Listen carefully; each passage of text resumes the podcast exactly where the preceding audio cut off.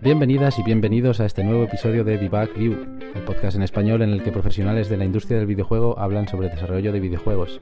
Este podcast está presentado por Arturo Cepeda y Litos Torija. ¿Qué tal, Litos?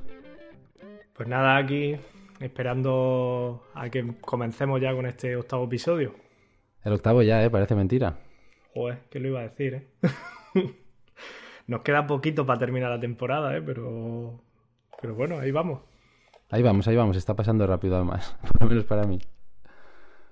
Vale, en el último episodio tuvimos como invitado a Antonio González, eh, carácter artista afincado actualmente en Málaga, que nos contó en qué consiste su trabajo, así como la manera en que ha evolucionado la industria desde que él comenzó a trabajar en el desarrollo de videojuegos allá por los años 90.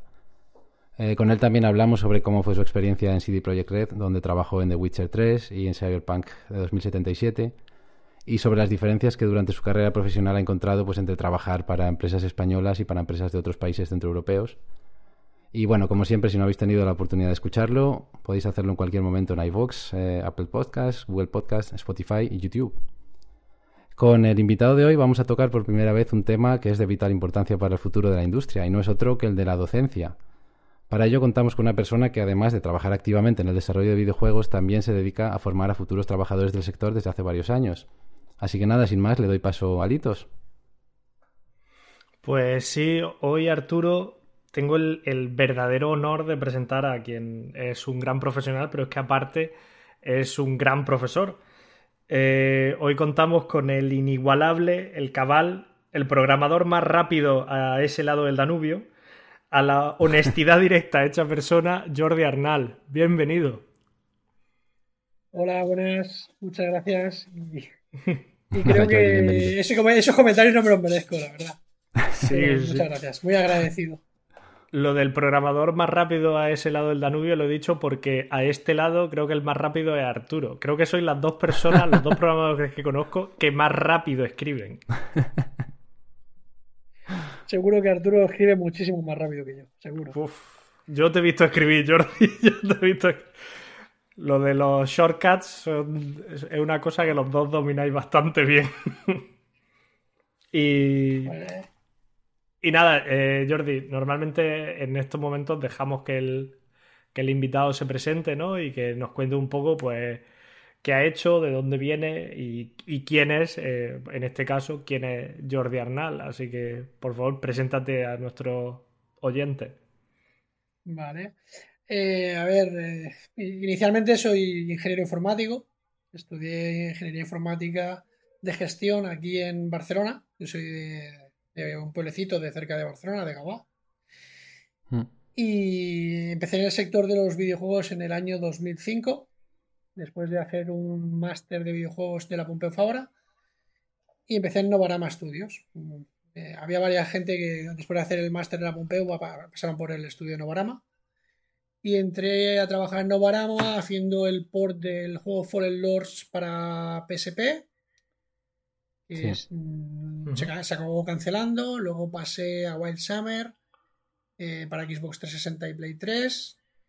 Que se acabó cancelando. Y después de esa, cancelación, el estudio entró en una pequeña crisis y nos echó a todo el equipo de desarrollo. Y se quedaron básicamente el core del equipo. Vale. Hmm. Eh, después de que es algo bastante común ese tipo de situaciones dentro de la industria. Ahora cada vez menos por eso. Sí, pero es verdad que por desgracia es, es bastante común, sí. sí. Eh, luego pasé por Uplay Studios, que era un estudio nuevo que empezó también en Barcelona, que estuvimos desarrollando Pro Basket Manager, que era un manager de baloncesto que salió para PC. Luego hicimos la, la versión internacional, que era European League Basketball Manager, creo que se llamaba, que utilizaba licencias oficiales de la Liga CB y la Euroliga.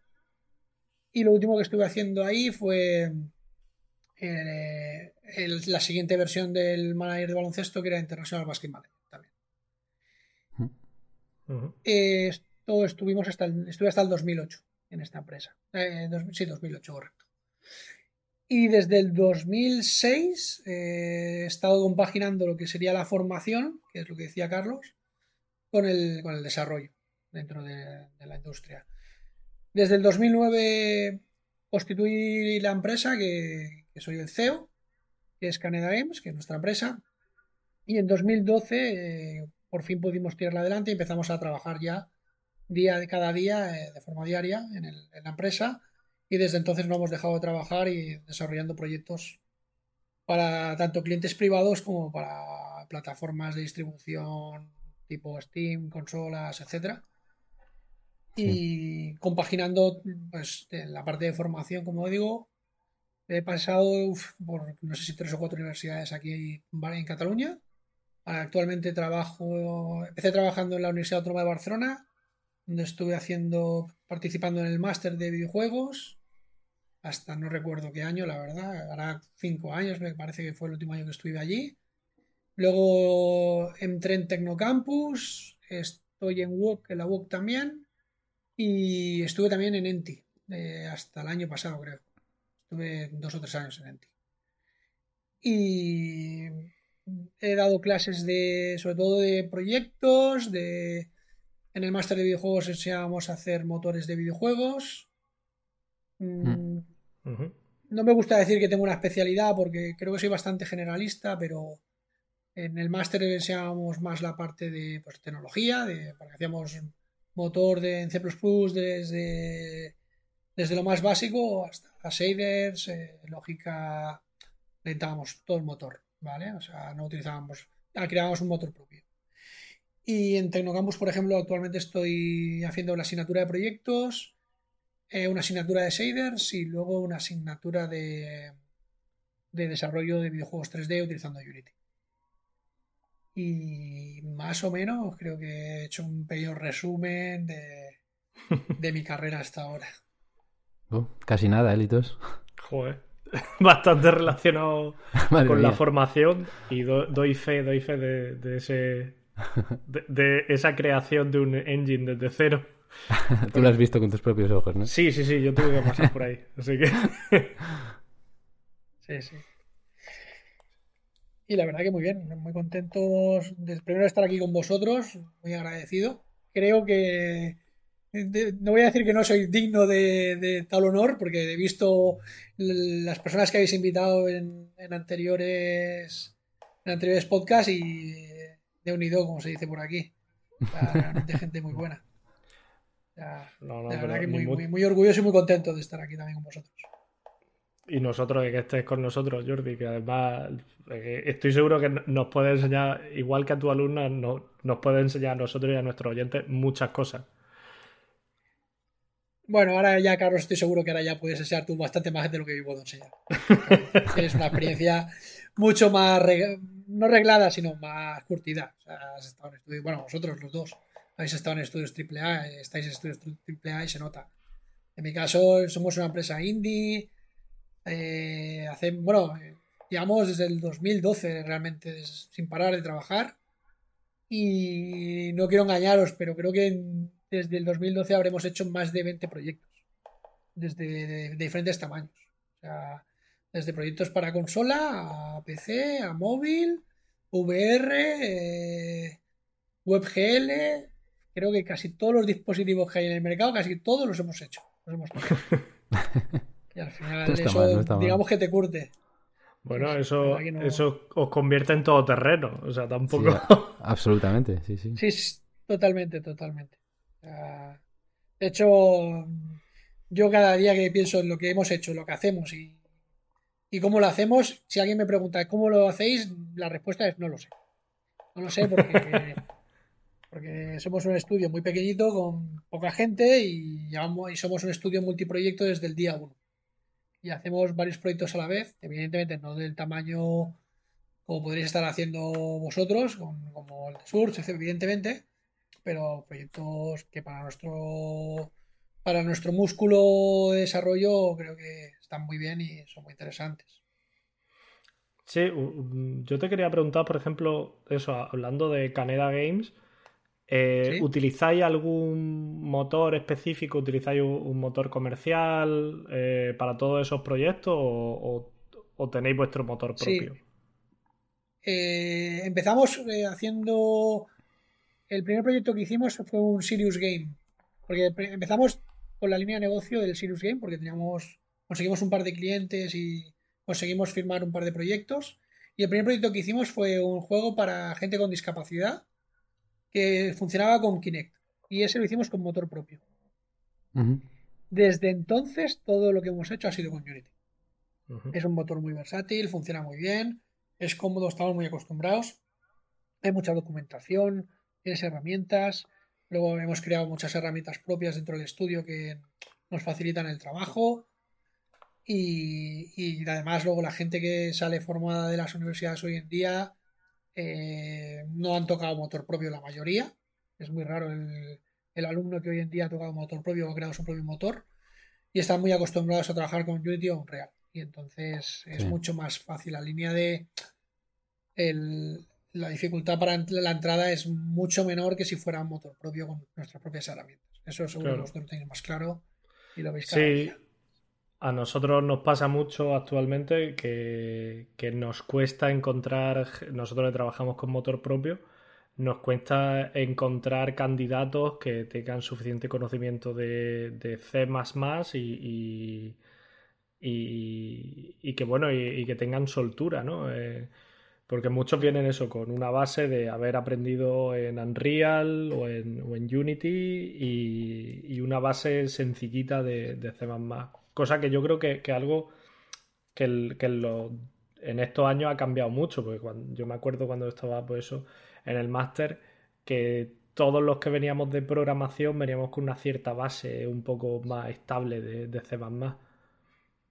Sí, lo que también pasa, Carlos, yo bueno, creo, ¿eh? ahí ya no lo sé porque no, no, soy profesor de, del grado de informática, pero yo creo que en el máster, bueno, perdón, en los grados de videojuegos eh, se centran en C Sharp, sobre todo por el tema de Unity, y en Unreal más, diría que Blueprint, no, soy experto en Unreal y no, te sé decir, pero C se mm, pasa muy por encima.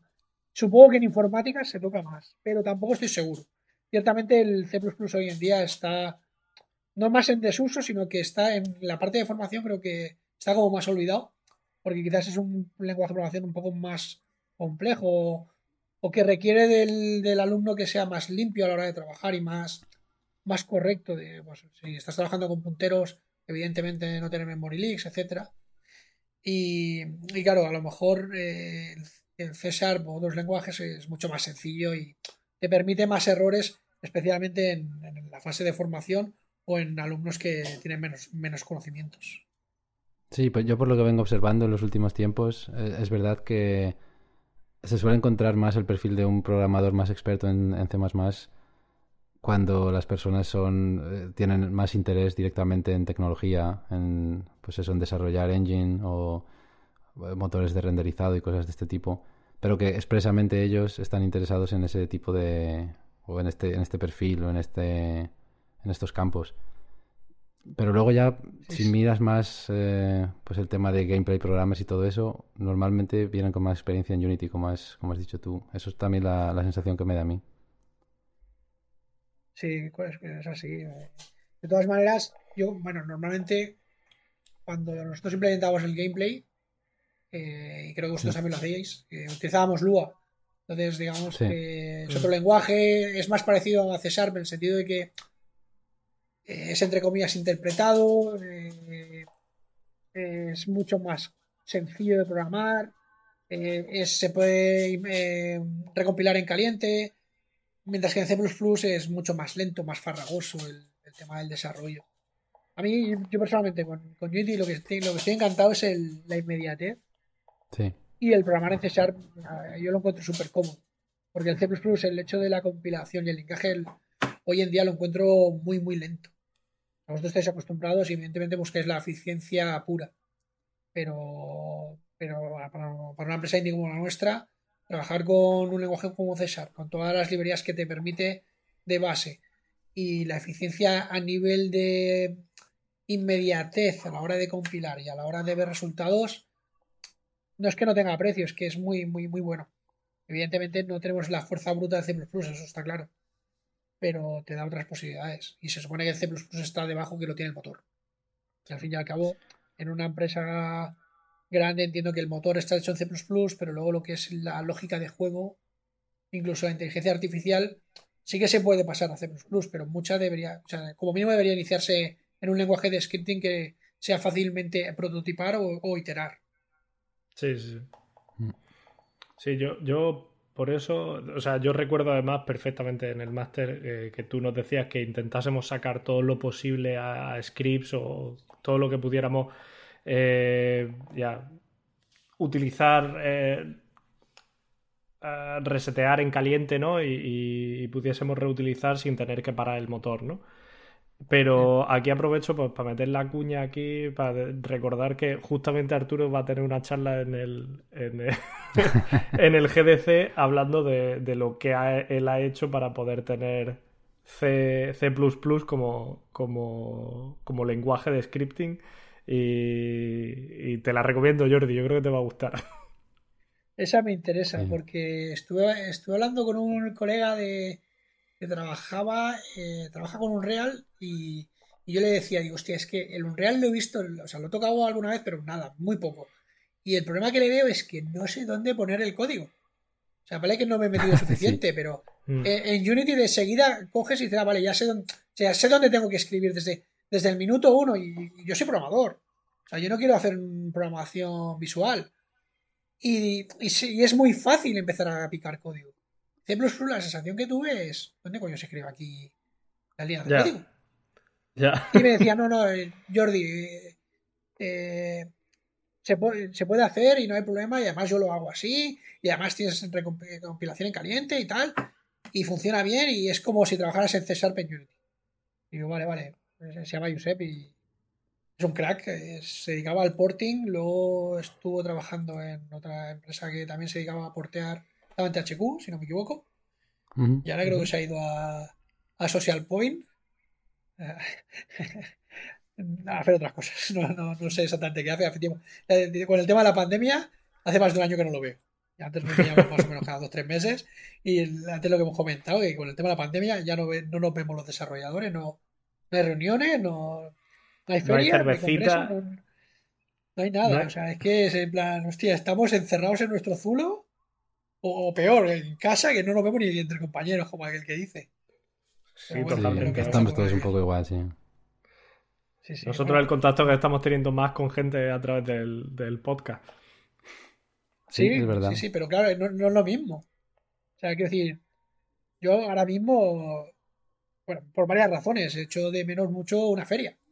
Porque te encuentras con amigos y colegas que ves eso en ferias, una vez cada una vez al año o dos veces al año porque son de fuera y porque coincidís en una feria, en, yo que sé, la Gamescom en Alemania, o si te vas a la GDC a San Francisco, o si te vas, o si te vas aquí a nivel nacional, en España, en Barcelona, en Madrid o Málaga también hemos estado, hemos estado en Gijón.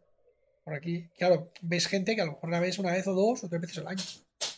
Y luego también tienes desarrolladores de, tu región que la ves más a menudo. Pero, pero ahora con la pandemia es que no nos vemos nada. yo, Sí, sí, yo recuerdo eh, en mi etapa más junior o, en formativa, yo fui varios años de voluntario al GDC de europeo y, de ahí conocí a mucha gente y ya llegó un momento de siempre te lo ponían como ejemplo de, bueno, sales de estudiante, vas al GDC europeo, haces contactos, tal, y te sirve para meter un poco la cabeza y ya está. Pero yo ya tenía trabajo, ya, ya tenía una cierta estabilidad, pero seguía yendo de voluntario para encontrarme a, estos amigos que nos veíamos simplemente en, esta feria. Y que yo creo que es una experiencia brutal, esa que, viviste tú ahí, Carlos. Sí, sí, sí. O sea, yo se la recomiendo a todo el mundo, a, cualquier estudiante. Total, totalmente. Porque además es, entre comillas, una, una, puerta de entrada al sector aunque luego no entres a trabajar porque, yo qué sé, porque no tienes el nivel, por lo que sea. Pero, pero sí que te enseña lo que es el sector, que el sector no deja de ser, hoy estoy trabajando aquí y mañana tengo que irme a una feria a la otra punta del mundo y tengo que enseñar lo que estoy haciendo y tengo que hablar con gente que no conozco de nada en un idioma que no es el mío Y, luego después de, todo el evento, pues me relaciono, tengo relaciones más allá del profesional, porque yo qué sé, me voy de fiesta, estamos de cervezas como, se suele hacer, y luego te ríes y, y conoces mucha gente y de muchos muy diferentes tipos de cultura, el idioma, y que luego al final, después de los años, la verdad que no llegan a ser evidentemente tus amigos de, de toda la vida, pero depende de si llegas a trabajar con él, pues sí que puede haber una relación mucho más de amistad más cercana o una amistad profesional que, cada eso, cada dos o tres veces al año a lo mejor os veis, os encontráis y, pasáis un buen rato juntos. O sea, es que, bueno, es, que es parte, parte, parte del sector y que mola mucho.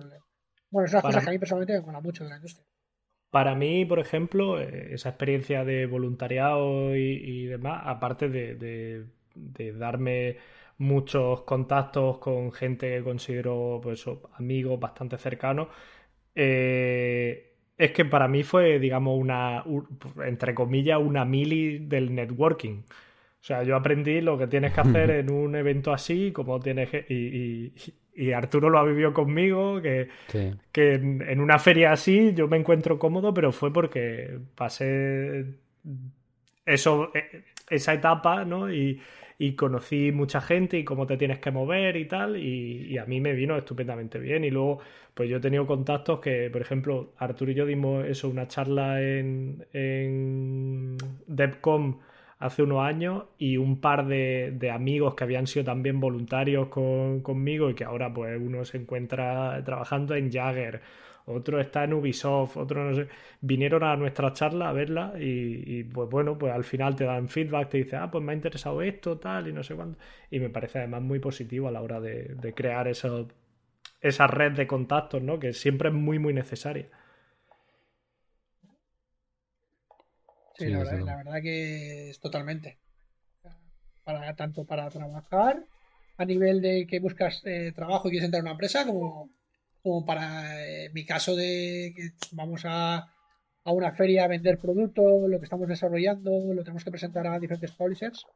Es que al final vas a hablar con gente que no conoces de nada y que van a lo mismo que tú, van a hacer negocio. O sea, y luego en ferias de este tipo, o sea, te mueves por lo que te mueves. O sea, todos nos movemos por lo que nos movemos. Nos movemos por básicamente la pasta para conseguir dinero para poder desarrollar. Y ellos en buscar producto para poder vender y conseguir pasta. Y al final es un, es un, es un interés común. Pero aparte de esto, pues luego está la parte social que también que, que mucho, la verdad. Sí, que, no sabes qué te puede reportar un contacto de, eso, de haber echado cuatro cervezas juntos.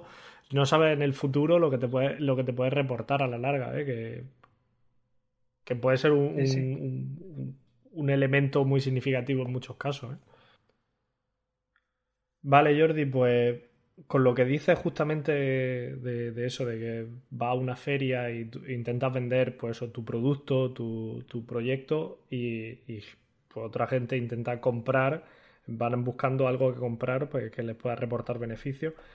Eh, pues justamente en Canada Games os habéis especializado en un, en, un tipo de juego, los Smooths, que además para mí son bastante divertidos, con una estética así más casual, pues teníais el, el de tenis, el de la, también el de la Olimpiada, el, y te quería, te quería preguntar qué tal funcionan estos juegos en el mercado con esta estética más casual, ¿no? Que si, si eso, si tienen un nicho o es porque, no sé, eh, porque, digamos, se dirigen a un, a un público muy amplio.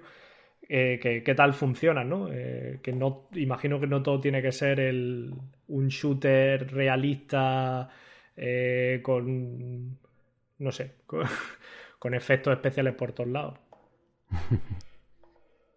Sí, a ver, eh, si te soy franco, no funcionan excesivamente bien, o sea, con toda franqueza. Si estuviéramos montados en el dólar ya no períais por ahí con nuestros Ferraris y tal, pero no, no es el caso. No, eh, a ver, eh, nosotros tenemos la IP, como decías, de los Smooths, que nos hemos centrado sobre todo en juegos deportivos, y, nos gustan mucho los personajes, nos gustan mucho el tipo de juegos que desarrollamos, que son pues eso, bastante casual, deportivos, familiares. Y a nivel de ventas no son especialmente superventas, pero de momento nos van dando para seguir tirando, que es lo que queremos hacer. Queremos queremos y creemos que algún día pueden, pues eso, petarlo, despuntar. También depende del tipo de juego que hacemos, del tipo de producto que a lo mejor no, lo hacemos con la suficiente calidad por, también un tema de recursos, etcétera. Pero bueno, intentamos hacerlo lo mejor que podemos dentro de nuestras posibilidades. Eh, en cuanto a ventas, yo estoy bastante contento. Evidentemente siempre estaría mejor que, vendiera más, pero vamos tirando. Eh, ahora estamos desarrollando otro juego de deportes también con los Smooths. Estamos haciendo una versión de móvil de los Smooths de Olimpiadas. Sacamos el de golf el año pasado para la plataforma Air Console y ahora lo sacaremos para consolas. Entonces, vamos tirando. ¿vale? No, ya os digo, no son superventas, ojalá vendieran mucho más.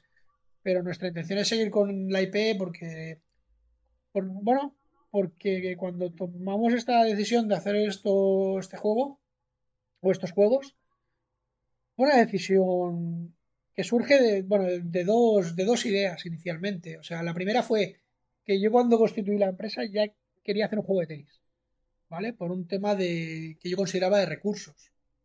Yo siempre he pensado, eh, no a nivel tanto de, de, hacer un juego porque me gusta, que también, sino porque hacer un juego que, puedo hacerlo. Nivel de, pasta, básicamente. Entonces consideraba cuando yo. Mm. Sí, exacto. Ya no realista, sino la idea de un juego de tenis que vemos en pantalla. Una pista de tenis, dos, tíos jugando, una pelota. O sea, realmente, si lo piensas a nivel de arte, no tiene mucho coste tiene mm. animaciones, evidentemente, tiene game, o tiene lógica, pero no tiene, o sea, si te montas a si te pones a hacer un mundo, yo que sé, un FPS o, o, no hace falta que sea un FPS, pero si te pones a hacer un mundo con narrativa y diferentes escenarios, es mucha pasta en arte. Entonces yo tenía claro que quería hacer de inicio en un juego de tenis, porque creía que era mm, de un coste relativamente reducido. Y entonces los personajes de los Smooths es muy gracioso porque eh, lo he contado alguna vez, ¿eh? o sea, no es primicia, pero así a nivel público no sé si alguna vez lo he contado. Eh, es una idea desechada por un cliente. Ah, nosotros se lo ofrecimos a un cliente que quería, estábamos haciendo un juego Serious Games infantil para, niños de, 8 a 12 años, creo que era. Sí. Y se lo presentamos, ¿vale? El tema de la customización, todos los personajes, que rollo Playmobil, Pinipon, Lego, más o menos ese rollo, ¿vale? Y entonces el cliente lo vio, le pareció chulo, pero cuando lo enseñó a otra gente de profesores y tal, dijeron, no, no, no nos gusta, porque los niños quieren ser mayores, y entonces quieren cosas más de adultos. Y entonces, cuando nos dijeron esto, dijimos nosotros, vale, no hay problema, pues hacemos el juego como vosotros queréis, y esto no lo quedamos nosotros.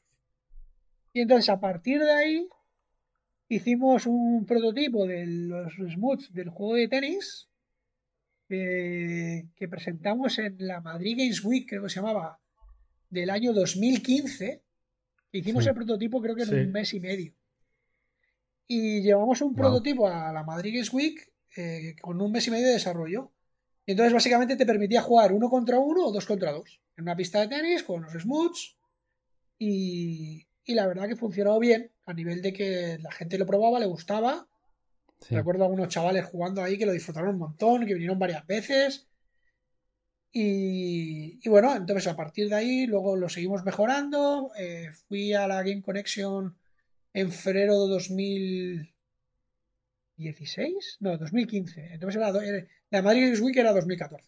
En 2015, eh, en, febrero de Madrid, en febrero de 2015 me voy a, a la, a la Game Connection, perdón, de, la, de San Francisco y, luego conseguimos vendérselo a un publisher, que seguimos trabajando con él, que es un publisher francés, y lo sacamos en el 2016. Y desde entonces pues hemos ido desarrollando más videojuegos con estos personajes, porque tenemos un creador de personajes que nos da, esto es marketing más que nada, pero realmente es así, nos da más de mil millones de posibilidades de diferencia, o sea, de diferentes personajes. Entonces, no tenemos que crear personajes nuevos, o sea, podemos crear todos los personajes que queramos con el arte que ya tenemos. Entonces el coste es bastante se reduce. Claro, Y, encaja mucho tipo de productos, tanto deportivos como aventuras. Nos gustaría también hacer un juego tipo GTA, pero así, una estética más, más cartoon. Sí. ¿Vale?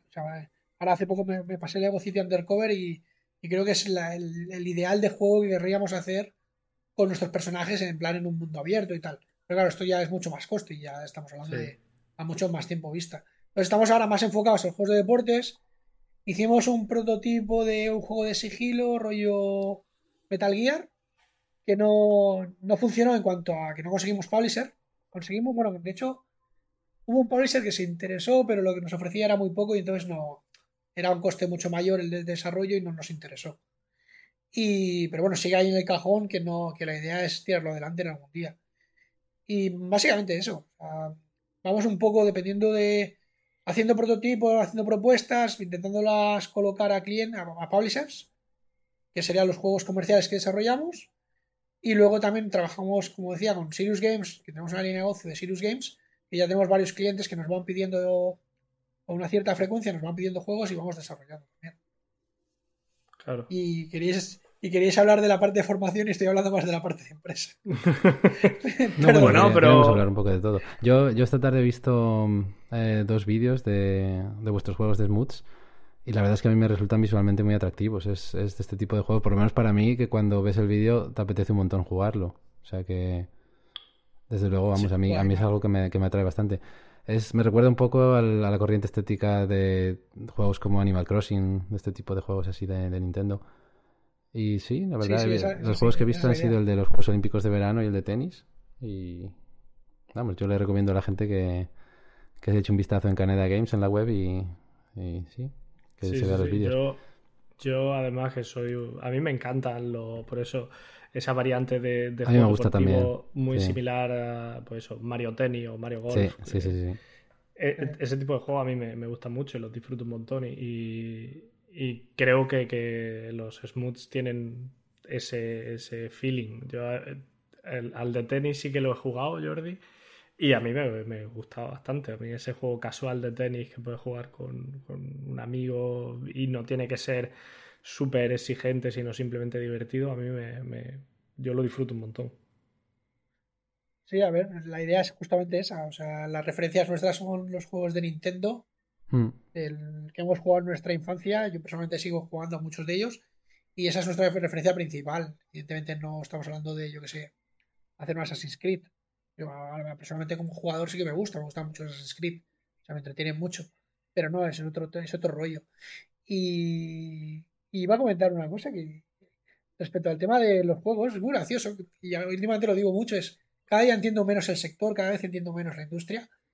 Y, y lo digo porque el hecho de, a nivel de ventas, que antes me habéis preguntado de cómo iban, el, el, de tenis, que nos costó a nivel de desarrollo, fue un desarrollo mucho más de trabajo, porque tiene mucha más historia que el juego de las Olimpiadas. Y a lo mejor el de Tris ha vendido como. No quiero decir un número, pero me parece que como una tercera parte menos que el, de Olimpiadas. Y, hmm. y, como desarrollador, si me preguntas la razón, mi respuesta es no tengo ni idea.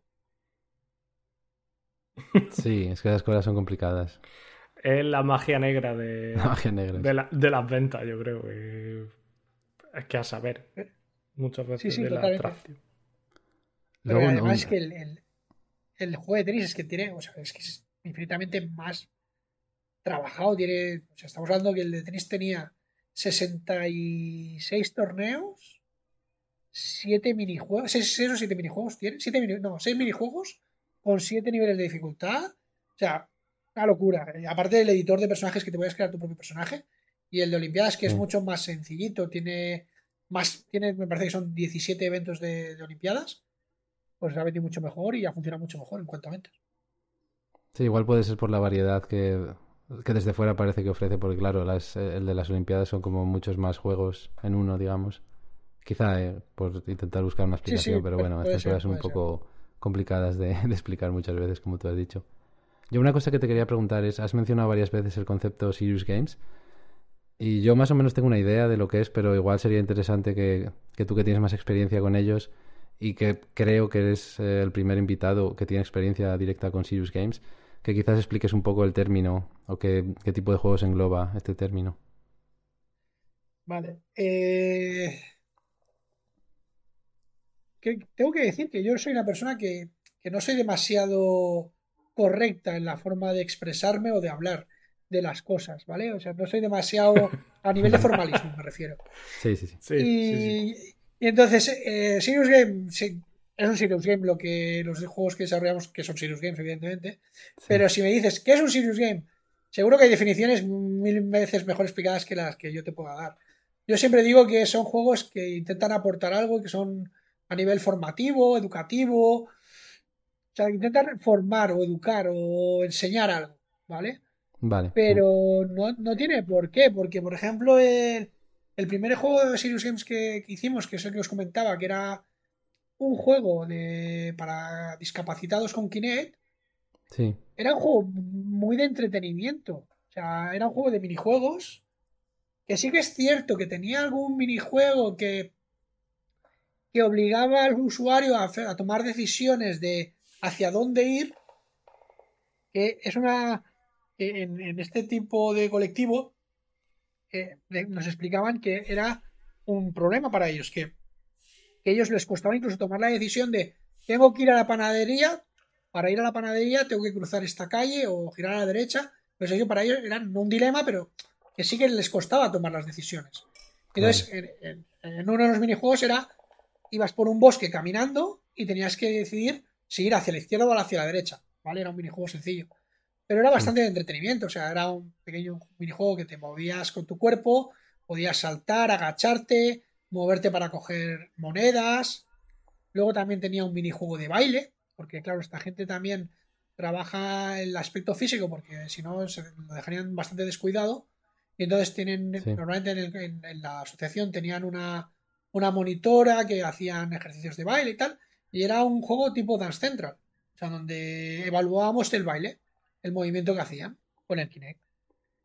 Eh, entonces ese fue el primero, pero luego hicimos, bueno, es que hemos hecho un montón, pero el siguiente que desarrollamos era un juego para médicos, que eran futuros radiólogos, que estaban estudiando medicina en la Universidad de Girona, y, era en plan rollo un capítulo de la serie de emergencias, es decir, te planteaba un, bueno, un, caso de un, de un paciente que llegaba al hospital y entonces tenías que evaluarlo, ¿vale? Te, había una pequeña historia, te iba explicando el paciente lo que sucedía y entonces con mecánica muy sencilla, típica de preguntas y respuestas o de point and click, de, dónde tiene el tumor o dónde está eh, la vértebra tal, etcétera, bastante sencillas, pues era, te iba evaluando lo que ibas haciendo y al final te daba un resultado según habías jugado.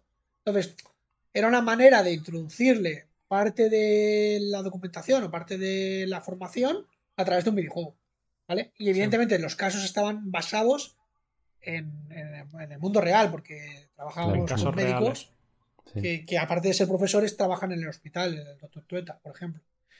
Eh, luego hemos hecho también otro proyecto con una asociación que se llama Prodix, que hicimos dos juegos, uno que era Prolog y luego el Prolog 2. El primero era con Kinect y el segundo era para plataformas móviles que evaluaban el deterioro, el deterioro de la capacidad cognitiva de la persona.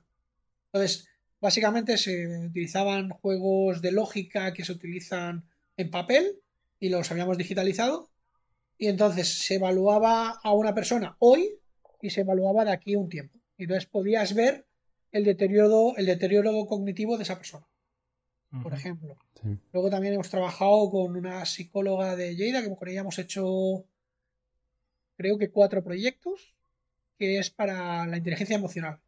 Entonces, utilizando conflictos que te puedes encontrar, trabajamos, hemos hecho uno que es eh, a nivel de oficinas, en un ambiente de oficinas, cinco proyectos de hecho. Uno para colegios, otro para institutos, otro dentro del ámbito deportivo y otro dentro del ámbito familiar. Entonces te presentaba conflictos que, suceden en el día a día y entonces te marcaba unas pautas de cómo afrontar esos conflictos a través de la inteligencia emocional para, resolver esos conflictos. ¿Vale? Son a nivel mecánico son relativamente sencillos, a nivel de interacción no son muy complejos, pero creo que el desarrollo de los juegos que hacemos son, o sea, primero, por los precios que tenemos, que realmente siempre estamos por debajo de, de lo que realmente vale el juego, el resultado que conseguimos es muy bueno. El cliente, creo que, bueno, creo no, en este caso muy contento porque, ya os digo, hemos hecho cinco proyectos con ella. Y, creemos que el resultado es por encima de la media a nivel de lo que puedes encontrar en Serious Games. Y, creo que el resultado es muy bueno, porque claro, considero que aquí es donde damos el valor añadido. Somos gente del sector, no somos el típico, yo que sé, informático o que, pues, eh, alumno que ha salido de la universidad, que no tiene formación, no tiene, no tiene formación ni tiene experiencia en el sector de videojuego, se pone a hacer un jueguecito sencillo y, y lo pone como serious game. Nosotros somos gente profesional. Entonces eso se nota. Y, y así, más o menos, de resumen de Serious Game, creo que te, más o menos te he resumido un poco lo que hacemos y, y lo que sería un Serious Game. Bajo mi punto de vista, por lo menos. Vale, sí, que al fin y al cabo son videojuegos que persiguen o que intentan eh, buscar algún tipo de beneficio en la persona que juega, ¿no? Por así decirlo, así generalizando mucho. Sí, pero por ejemplo, eh, por eso digo lo de a nivel formal, lo de Serious Games, que es un Serious Game. Por ejemplo, yo siempre digo que he aprendido mucho inglés gracias a los videojuegos. Yo cuando, hmm. cuando jugaba de pequeño, jugaba, yo que sé, jugaba al Zelda de la Super Nintendo y estaba en inglés. Sí. Y claro, no tiene nada que ver eso, te forma, entre comillas, estás aprendiendo inglés y eso como que te hace repasar el inglés. O, por ejemplo, yo de pequeño me saqué el título de mecanografía, que lo que decía Carlos, que escribo muy rápido. Yo de pequeño me saqué el título de mecanografía con 13 años, creo, 12 años. Entonces, con 12 13 años ya hacía 300 pulsaciones por minuto. Pero mm. claro, ahí se nota el por qué escribo tan rápido. Y hay un vídeo, ahí hace un par de años probé un videojuego que era de plugin digital, que es el Alice francés con el que trabajamos, que me pareció chulísimo, que la mecánica era eh, la mecanografía y te movías por el mundo y para matar a los enemigos, era, además era narrativo. O sea, es que visualmente me recordó al Bastion, estaba muy guay. Sí. Y para matar a los enemigos tenías que escribir las palabras, los nombres de los enemigos y tal. o por ejemplo, el, House of the Dead sacó una versión, no sé si salió de fuera de Japón o si salió fuera, de, creo que también en Dreamcast, que venía con teclado y que para matar a los enemigos tenías que escribir los nombres. Entonces, te, formaba a nivel de mecanografía, te enseñaba a escribir rápido. Entonces, eh, vale, era un videojuego, pero no deja de ser un serious game porque estás usando como, como formación o para aprender o mejorar tu, una skill o una habilidad. Sí, hay, hay varios juegos de, este estilo, de, Typing Combat o algo así. Sí. Y, hay algunos muy, muy chulos. De hecho, en The Search 1, eh, a raíz de, que a uno de nuestros programadores le gusta mucho ese tipo de juegos, hicimos en, por April's Fool, por el, primero de el día de lo inocente, digamos, de, los americanos, bueno, de, los angloparlantes, eh, hicimos un, pequeño guiño de April's Fool diciendo que íbamos a sacar un, un, DLC, una expansión gratuita, donde el combate en The Search era. tenías que ir escribiendo, o sea, tenías, tenías que ir combatiendo con mecanografía a la parte a la que estaba atacando, etcétera, etcétera, ¿no? Y, sí, sí, hay varios juegos de este tipo que además son bastante chulos, por cierto. Pues ahora, hablando, de, hablando de lo que estaba diciendo Carlos, estaba pensando, imaginaos, antes hablabas de, Carlos, al principio de la, de charla has comentado el tema de los shortcuts. Imaginaos un videojuego muy de nicho para desarrolladores, para programadores más que desarrolladores, que fuera un typing, pero que tuvieras que ir avanzando en el juego a través de yo que sé, un IDE como el Visual Studio y a, través de los shortcuts ir avanzando en el juego. Eh, para, para, para desarrolladores sería la hostia. No tendría mucho mercado y económicamente no creo que fuera muy rentable. Pero yo creo que tendría un cierto impacto y nicho que, que, muy, que podría ser muy guay, vamos. Sí, sí, sí, vamos. Yo me imagino a varios. Yo conozco personalmente a unos cuantos que lo jugarían con gusto. Sí, sí, al final todo, tiene, todo tiene su mercado, ¿no? Vale, luego yo, yo hay otra cosa que te quería preguntar, Jordi, eh, que es por el Kinect, porque yo eh, tengo una pequeña historia con el Kinect y es que mm, eh, hace unos años lo, lo, vi así en acción en un curso que yo estaba haciendo en Madrid y, y, me impresionó mucho el aparato. Esto fue, pues yo creo que en torno al año 2010, más o menos, antes de trabajar yo en la industria del videojuego y todo eso. Y recuerdo que lo, que lo vi en acción en... Era, bueno, era un curso que no tenía nada que ver con juegos, realmente era de sonido y tal. Pero sí que lo utilizaban pues para, para hacer ciertas cosas de Life Electronics y demás, eh, para controlar parámetros de la música, del sonido y todo eso. Y lo vi en acción y me impresionó mucho hasta el punto que, que al cabo de unos meses me compré uno para cacharrear en casa con él. Y recuerdo cuando empecé a buscar trabajo en la industria, hice un pequeño juego de hockey que se controlaba con el Kinect.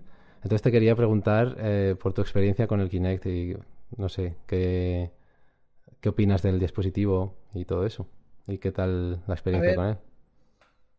Mi experiencia con el Kinect, eh, digamos que ha sido positiva, pero sin tirar cohetes. Es decir, está guay. Creo que el aparato funcionaba bastante bien. O sea, evidentemente tenía lagunas, como todos estos dispositivos.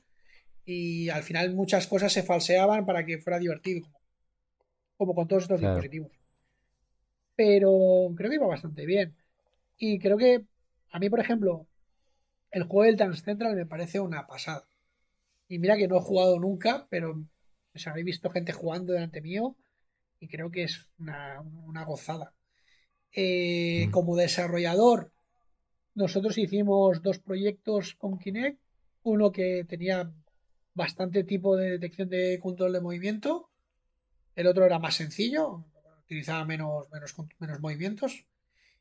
Y creo que conseguimos un resultado bastante bueno, pero sí que es cierto que era una tecnología bastante incipiente, o sea, se podía mejorar. Pero también pienso como jugador que tiene que ver con lo que hemos estado empezando, como es lo que hemos estado hablando antes de la, de la charla, que, al final cansa. Que decir, yo llego a casa, ya tengo una edad, yo tengo 43 años, llego a casa después de todo el día de trabajo y si me muevo a jugar no tengo ganas ni de que me muevan, ni de moverme, ni nada. Tengo que estar tirado en el sofá un rato, jugar media hora, una hora, porque no aguanto más tampoco, porque me canso también de jugar y, que, no me calienten la cabeza. Entonces, el, de movimientos está guay, sobre todo para ferias. Creo que visualmente para ferias es muy guay. Y, para eventos, pero para casa es mucha parafernalia también. Sí, además es verdad que requiere mucho montaje y todo eso.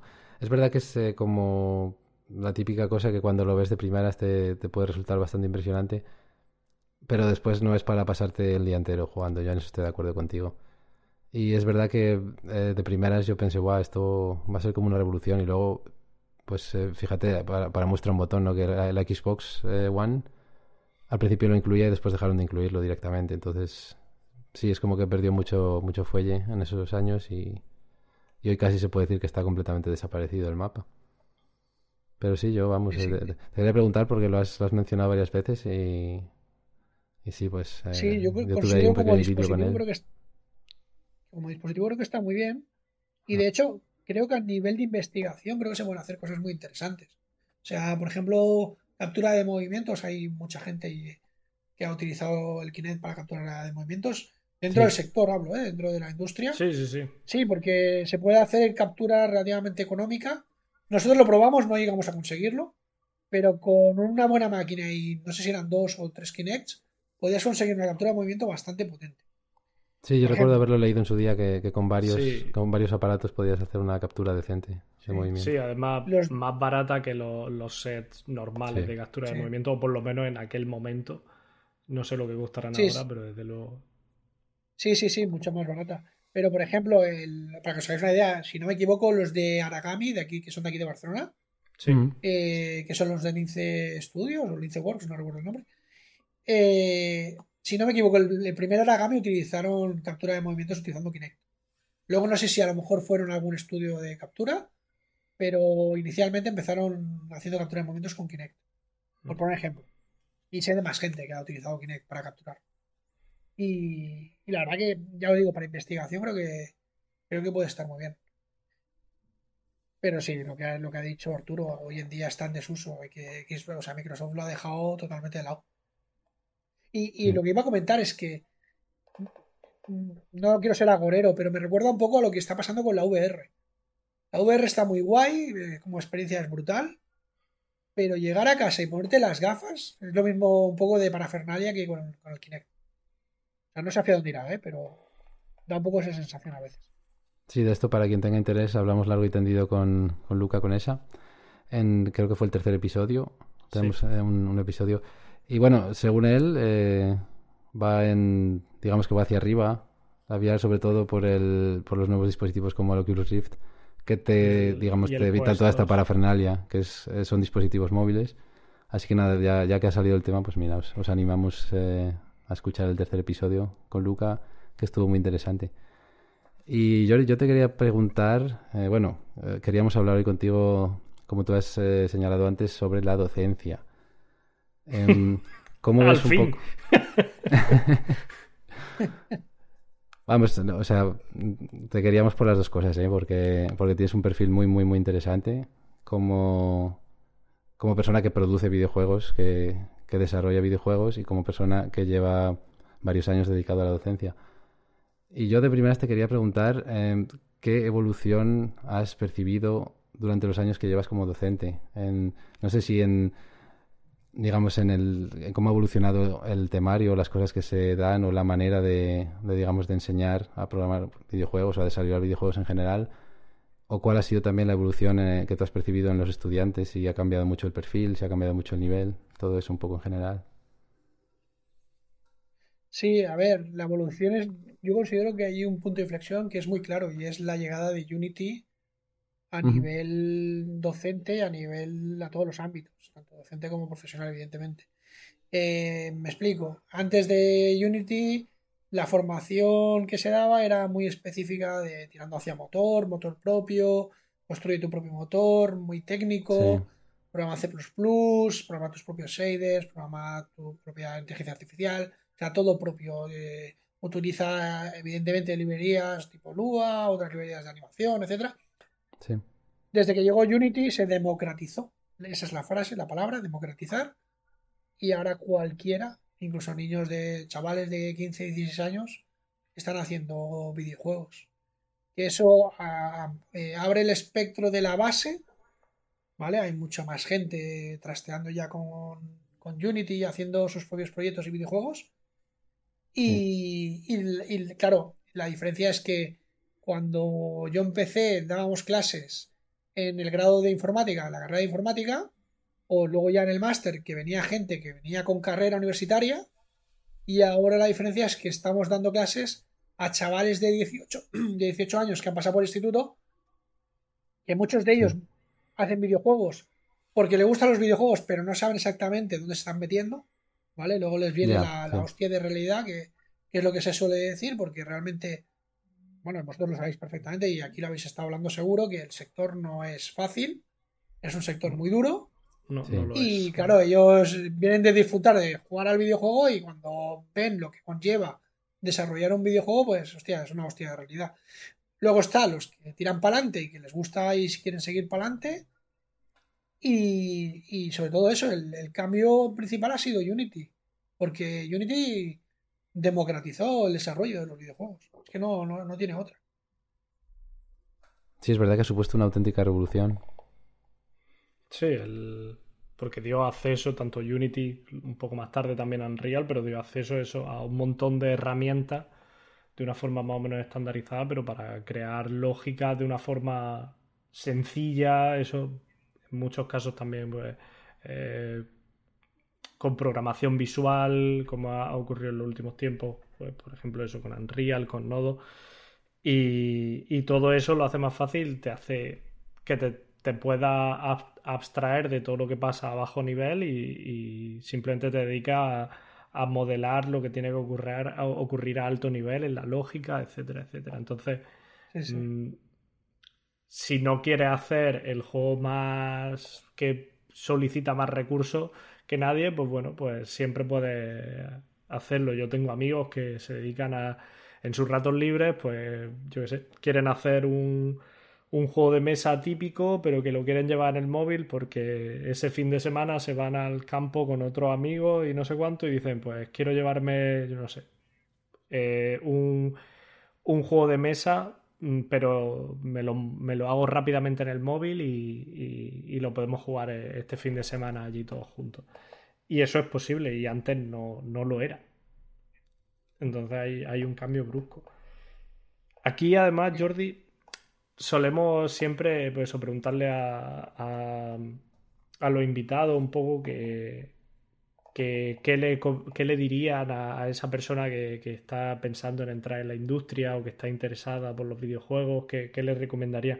En este caso, yo te preguntaría qué, qué le sueles decir a tu estudiante o qué le sueles recomendar en su formación o, eso, en los, en los, campos que quieren tocar, ¿qué, qué les dices, digamos, para aconsejarles? Vale, yo de primera siempre digo lo mismo, y es no entréis en la industria. ¿Vale? todavía están a tiempo de no entrar. Pero evidentemente es coña porque yo, o sea, yo recomiendo 100% entrar en la industria porque es lo que hablamos antes. O sea, a mí el, sector me ha dado unos grados de satisfacción, evidentemente a base de trabajo y a base de mil historias brutales. Pero, pero es un sector muy, muy duro. Y diría que también muy competitivo, pero en el buen sentido de la palabra, porque realmente entre empresas, bueno, entre empresas no, mejor que entre empresas, entre colegas del sector de diferentes empresas, creo que nos ayudamos bastante y hay bastante apoyo o, somos bastante abiertos en explicarnos cosas y, en decirnos, pues oye, cómo hacemos las cosas. Evidentemente en congresos te explican dentro de la medida de lo posible, yo que sé, si vas a una GDC o a la DEPCON que hablabais antes, hay profesionales que explican cómo hacen las cosas. ¿Vale? Entonces, de cara a los alumnos, eh, yo les digo muy francamente que, que primero, cuando se, sobre todo cuando ellos se quejan de, hostia, esto es muy, hay mucho trabajo, tengo, no tengo tiempo de nada, yo siempre les digo lo mismo. Tranquilo, que luego será peor. Porque luego es peor, porque luego hay menos tiempo, es todo más rápido, todo más apabullado y, hay que currar muchísimo, y hay que ser muy bueno, y hay que saber de muchas cosas. Y yo qué sé, eh, hay que formarse, o sea, tienes que saber idiomas primero. Tienes que, si eres programador, la, yo qué sé, las matemáticas tienes que tenerla claramente. O sea, hay algún tipo de matemática, geometría, vamos, tienes que tenerla clarísima. Eh, diferentes operaciones no puedes estar dudando, o sea, no porque es una pérdida de tiempo y, no puedes preguntarle a, a, tu responsable, yo qué sé, cómo se. ¿Por qué tengo que normalizar un vector? Por ejemplo, o sea, que eso es un error típico de un junior, no de un junior, perdón, de un, estudiante. Entonces, eso cuando sales a la industria no puedes dudarlo, ¿vale? O yo qué sé, cuando utilizar un producto escalar, es que son operaciones básicas dentro del sector.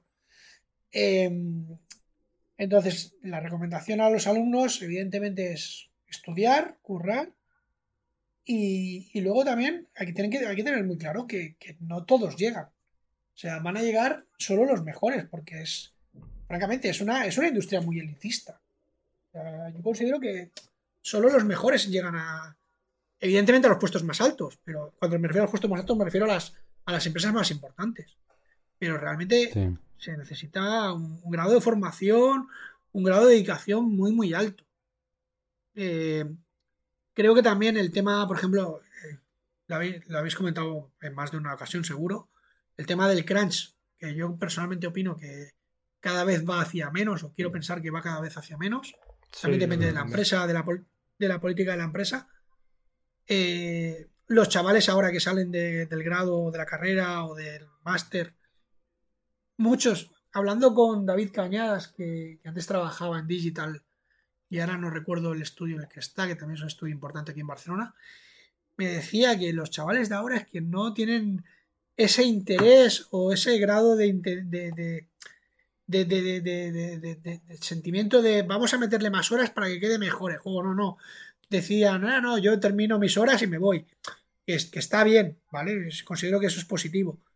Pero como que nosotros cuando empezamos no nos importaba tanto hacer el crunch, que creo que era un error, porque queríamos tener un producto mejor. Y entonces hay que llegar a un término medio de conseguir hacer un término un producto mejor, pero dentro de nuestras horas, eso es muy importante.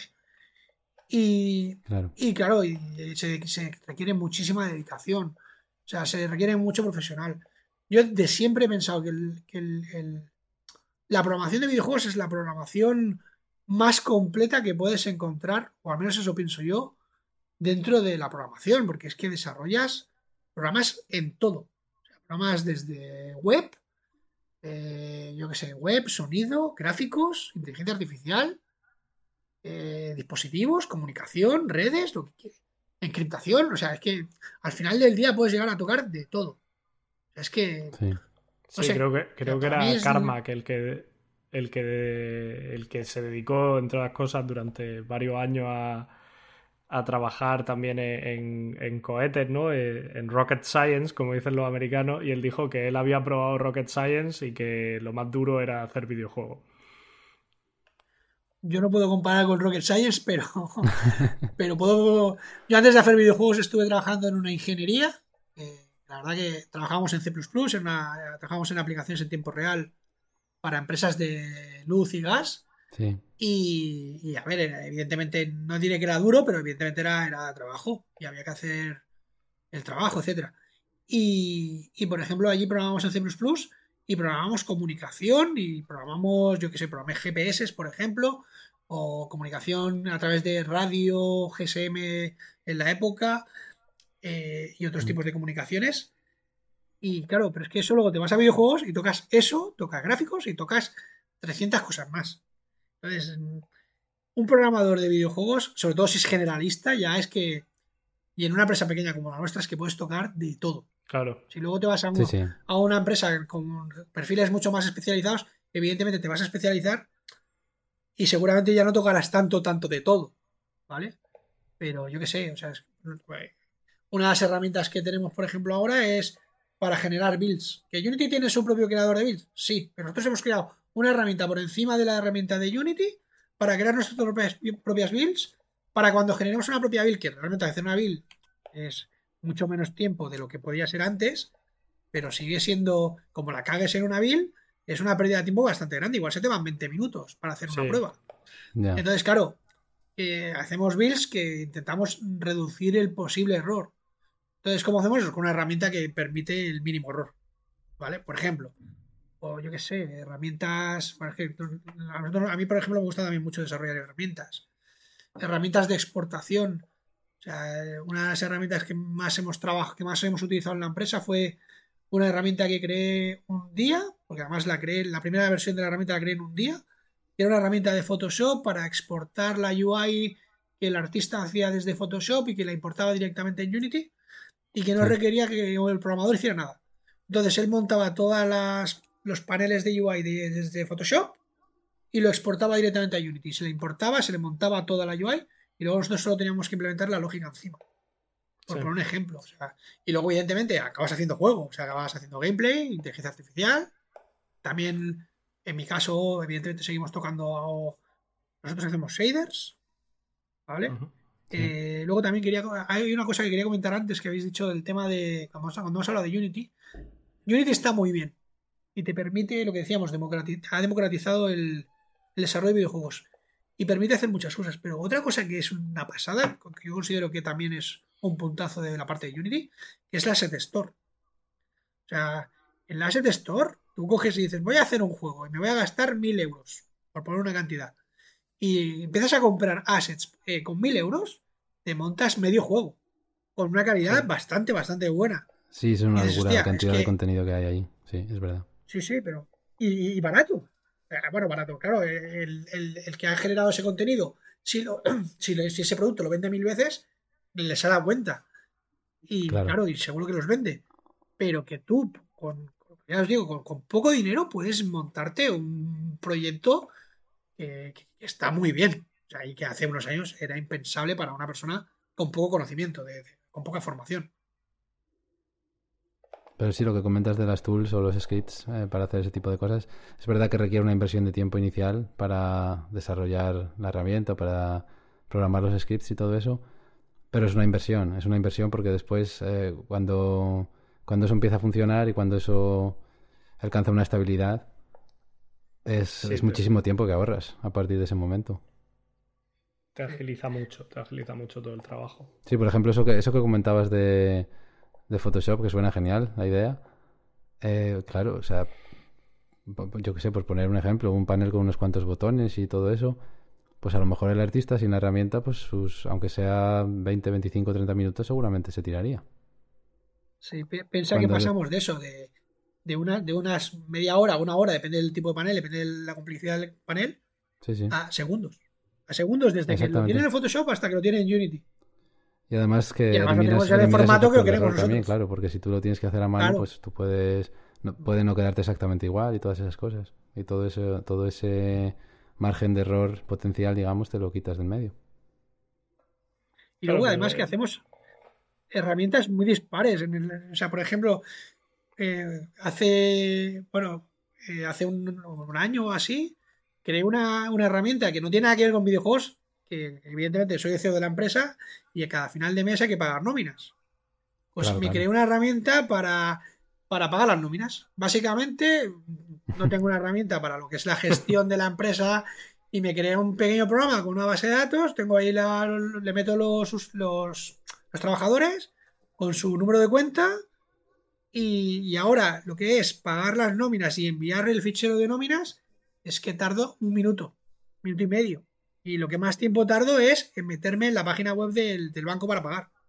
Porque ya tengo que me genera el fichero de Excel que lo monta prácticamente entero para, para meterlo en el formato del banco y lo único que hago es eh, y luego desde la propia aplicación le meto las nóminas de cada trabajador y le doy a un botón y envía los mails a cada trabajador con su nómina. Y esa aplicación la hice un sábado por la tarde en unas horas. Por poner un ejemplo, y evidentemente no tiene nada que ver con videojuegos, pero, pero yo considero que mucha de la formación que tengo en videojuegos me permite hacer ese tipo de cosas. Sí, yo creo que, también hay esa parte de, de, no sé, gajes del oficio, de, pues eso, intenta ser más más limpio, más efectivo, porque lo vives cada día y te, te, lo repite cada día, digamos, tu trabajo, que tienes que ser más eficiente en los procesos. Y, parece una tontería, pero, pero acaba afectando también en otra en otras partes de tu vida. O sea, eh, porque ves que cuando, yo qué sé, cuando eres estudiante es verdad que dices, ay, ¿para qué voy a hacer una herramienta para para automatizar esto, esto, esto, si esto lo hago yo y tardo 30 segundos, ya hasta que lo tengas que hacer 200 veces. Exactamente. Entonces, entonces dices, con lo bien que me vendría aquí un botoncito para hacerlo y ya está, ¿no? Y, y no sé, entonces sí que es verdad que, a mí me pasa mucho que yo hablo con, con gente del equipo, artistas o diseñadores, que me dicen, sí, es que queremos hacer esto, esto y esto. Y yo muchas veces les pregunto, ¿pensáis que es algo que vaya a utilizar solo esta vez o que vaya a utilizar más veces? Y si me dicen, sí, yo creo que lo vamos a utilizar más veces, pues rápidamente les digo, vale, pues voy a hacer una herramienta, un proceso o algo para que vosotros lo podáis automatizar siempre y, no haya que hacerlo a mano todas las veces, porque sabes que al final, al final siempre va a rentar. Y, y, em, entonces yo, eso si, si alguien lo escucha de ahora, es un consejo que os doy. Al principio parece un poco coñazo y tal, pero no, no, siempre, siempre al final acaba mereciendo la pena echarle ese rato en, crear una herramienta. Sí, desde aquí también reivindicamos eh, a raíz de esto la figura del programador de tools, que, que es de vital importancia para la productividad. Sí. Totalmente. Y, y, otra cosa que iba a comentar respecto al tema de la programación de tools, a mí me hace mucha gracia porque Muchas de las tools las hago yo, las ideo yo y las desarrolla otra persona dentro del equipo, pero, o sea, quiero decir, que más o menos surge de, lo que yo veo que considero que, es importante, en el mm. sentido de, hostia, esto se puede automatizar, vamos a hacerlo de esta manera. Y, a mí me hace mucha gracia porque muchas de las tools las usamos, pues eso, para artistas o para, para montar niveles, etcétera. Y, y cuando pasa un tiempo, yo ya no sé cómo funciona la herramienta. Y le tengo que preguntar a, los artistas o a desear, oye, ¿cómo iba esto? ¿Cómo, ¿Cómo, tengo que hacerlo?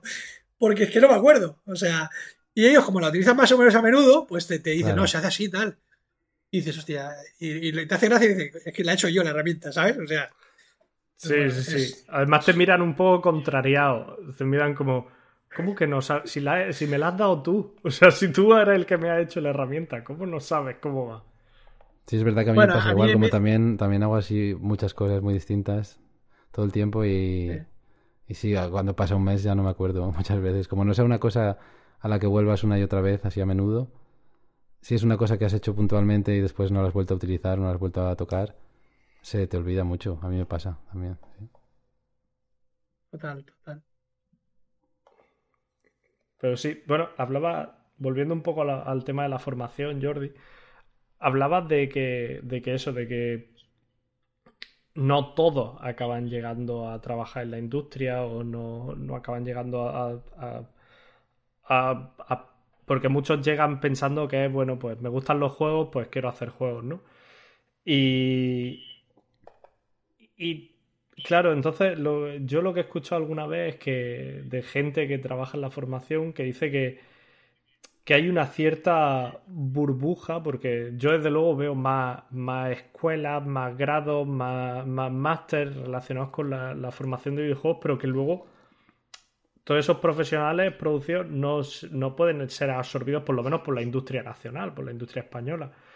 Eh, y entonces te quería preguntar un poco tu opinión al respecto de si es que hay que hacer más filtro a estudiantes o, no sé, a mí me, da, me, da, la sensación lo que tú dices, que llegan estudiantes mm, al grado eh, mientras que antes yo tuve que pasar por una ingeniería y cuando estaba en tercero de carrera dije, hostia, es que lo que me gustan son los juegos y, sé lo que cuesta hacer software y tengo ya una, más o menos una idea de lo que cuesta hacer videojuegos y ahora quiero, tengo ya pensado hacer un, un máster, ¿no? Me lo planteo.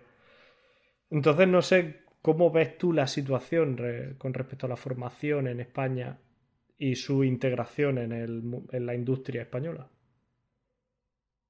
Eh, francamente, es un tema bastante espinoso, ¿vale? Y voy a intentar hablar con la, máxima franqueza posible. Eh, lo primero que tengo que decir, o lo primero que opino, es que, bajo mi punto de vista, la formación eh, es un negocio, sobre todo la formación privada, evidentemente. Entonces, muchos de los grados son privados, y entonces está considerado un negocio y se hacen para para evidentemente dar esa formación porque se, demanda por parte de, los futuros alumnos. Claro. Y, y, porque también se considera que hay un nicho para alumnos y también porque luego van a tener, tendría que haber una salida profesional, que considero que también hay, en cierto, en cierto modo, o en cierto grado para el nivel de cantidad de alumnos que salen cada año, evidentemente. Eh, entonces, partiendo de esa premisa, eh, hay que valorar si eh, como, como, comentabais, eh, la, oferta de alumnos no es excesiva respecto a la demanda del sector del tejido industrial.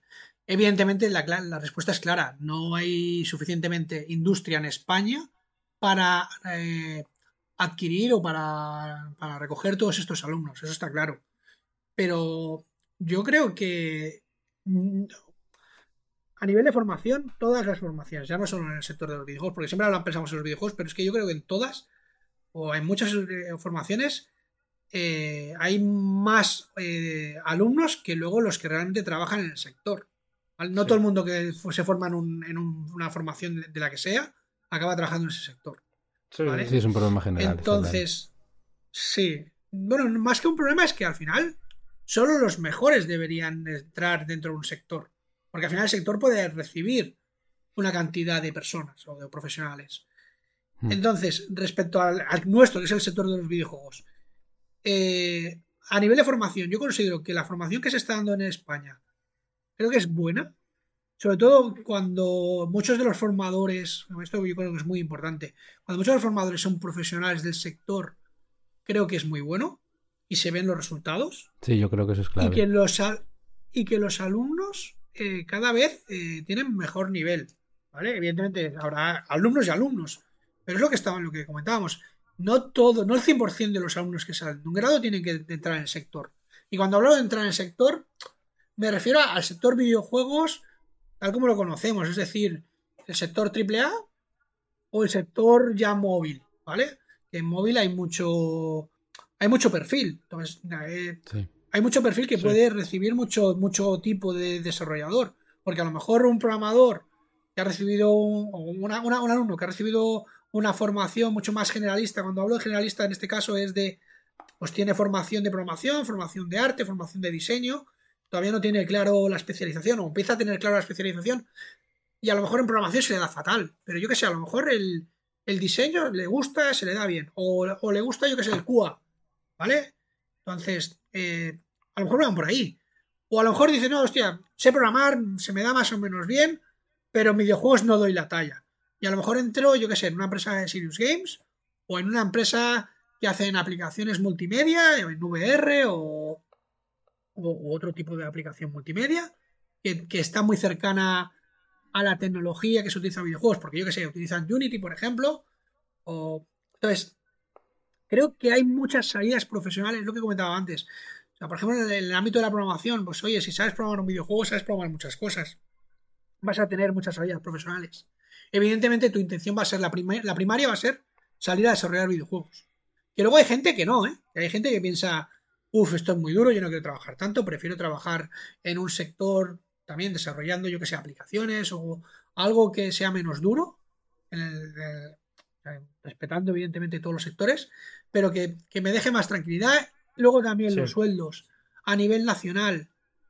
Eh, en las empresas españolas los sueldos siempre han sido bastante bajos.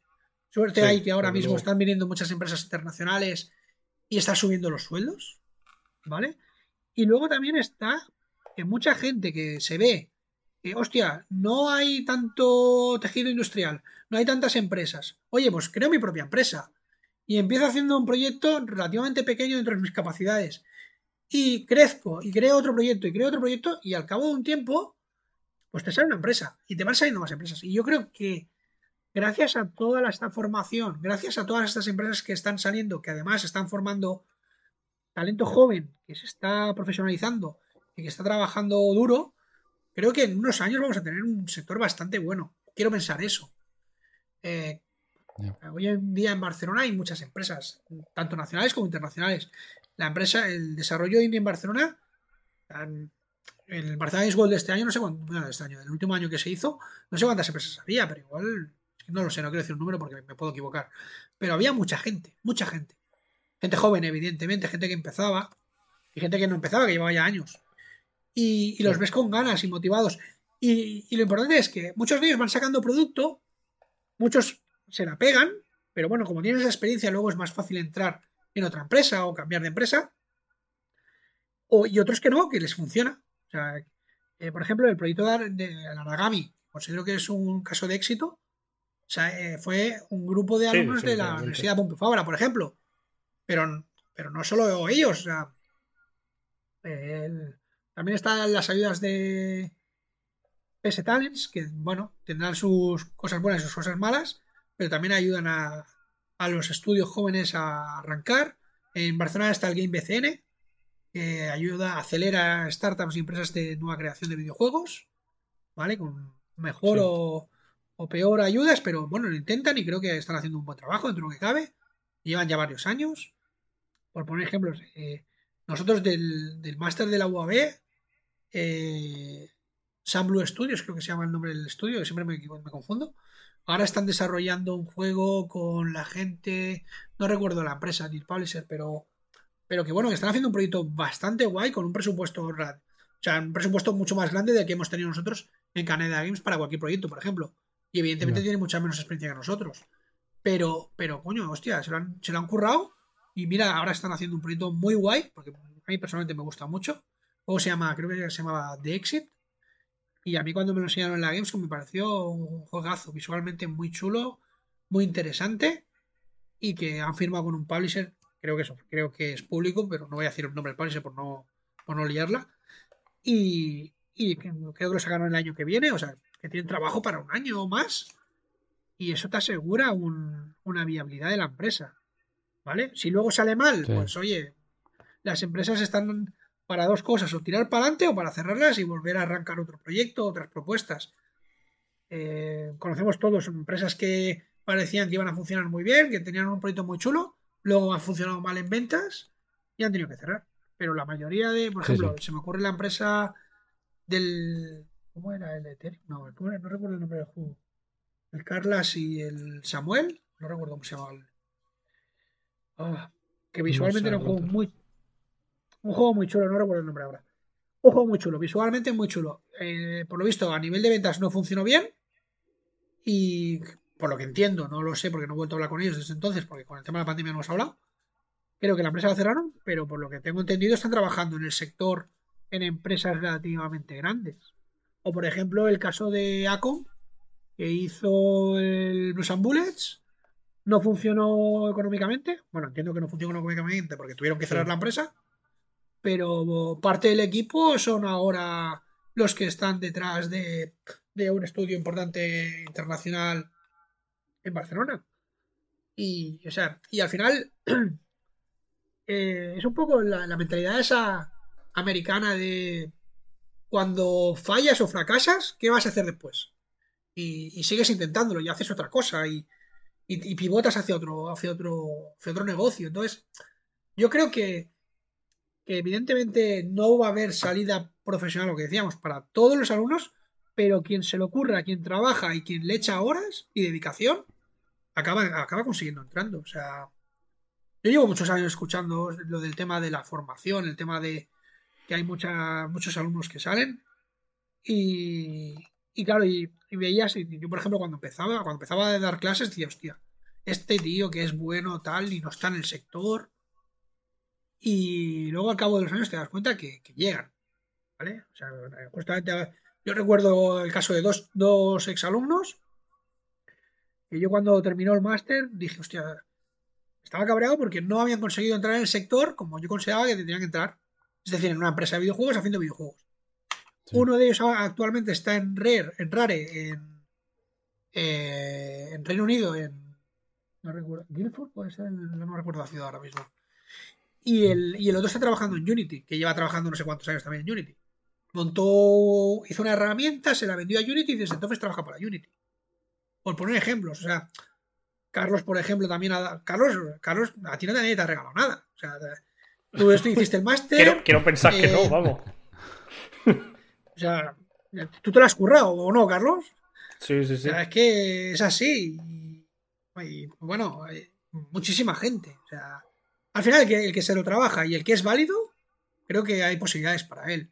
Evidentemente, no, no el 100% es válido ni el 100% se lo ocurra. O sea, o sea, yo trabajo en un grado y ves chavales que dices, este no va, no va a llegar a nada dentro del sector, no va a entrar ni de coña. Y luego algunos te sorprenden incluso, ¿eh? Porque, porque encuentran su, su, espacio dentro del sector, que también puede ser. Lo, que lo que decía, hay gente que no vale para programación, pero te puede entrar, yo qué sé, en, Cuba. Y luego resulta que en Cuba son la hostia. O te, se te meten en Economy Designer o, o yo que sé, cualquier tipo de perfil que hoy en día hay miles de perfiles que yo ya desconozco y que, vamos, o sea, es que es muy grande el sector, realmente. Sí, que igual es a veces eh, cuestión de encontrar tu sitio, ¿no? Sí, sí, totalmente. Sí, yo creo que, que, evidentemente lo hemos mencionado aquí ya varias veces, que creo que la industria en España ha mejorado si nos retrotraemos al, tiempo en el que Arturo y yo tuvimos que emigrar. Eh, y, yo, mi esperanza es eso que dices, que, gente que, tanto gente que monta su estudio no le sale, pasa a, estudios internacionales y tal, e incluso gente que está en estudios internacionales y decide escindirse o, crear un estudio y a partir de ahí crecer, ¿no? Y, creo que, poco a poco, pues creo que, que o quiero pensar un poco de wishful thinking aquí, quiero pensar que, así poco a poco la, industria va a ir creciendo y va a, va a ir atrayendo más talento y, también más inversión y, y, vamos, esas son mis esperanzas particulares para, la industria española. Lo hablaba no hace mucho con, con Sánchez, de la gente de, de la gente de Estudio Creatura, que hablábamos que, eh, que sería positivo eso, que, poco a poco empezaran a, florecer un poco estos estudios eh, doble A, por decirlo de alguna manera, de, tamaño mediano, que, nacen directamente en España, que no son una franquicia de, algún estudio internacional, sino que nacen a partir de profesionales que llevan mucho tiempo trabajando en, en otro estudio y deciden montar, montarse la, la película por ellos mismos. Y yo creo que eso sería muy, muy positivo en ese aspecto, ¿no? Y, lo, hemos lo hemos dicho aquí además muchas veces, que, que calidad hay, calidad hay de sobra y que, y que eso, que, que tenemos cada vez más publishers mirando a España porque dicen, hostia, que, aquí se hacen cosas buenas eh, y, evidentemente a un precio más barato de lo que se hace en el norte de Europa. Eh, pero sí, yo mi esperanza es eso, de que, de que se vaya desarrollando a, raíz eso de, de, que los propios eh, los estudios, evidentemente los, grandes siguen ahí, pero que consiguen asimilar, asimilar talento a la vez que crean talento que decide tomar, eh, emprender para, crear nuevos estudios y nueva, nueva base para, para mayor industria y que el tejido industrial al final sea más, más fuerte, vamos. Sí, yo para, para clausurar el tema este de la industria, si tú no tienes nada más litos, quería pedirte, eh, Jordi, consejos en general para, como emprendedor que eres, para personas que estén planteándose emprender. Que ah, mira, pues yo estoy estoy cansado de, pues, de esto de intentar encontrar trabajo, de trabajar para otros, o, simplemente quiero probar, o decir, pues mira, tengo mis propias ideas, tengo mis propias inquietudes y me gustaría pues formar una empresa. Como persona que ha hecho eso y que no solamente ha formado una empresa, sino que ha conseguido que sea pues que sea viable, que sea rentable durante varios años y bueno, que, por supuesto esperemos que siga siendo así por muchos años más.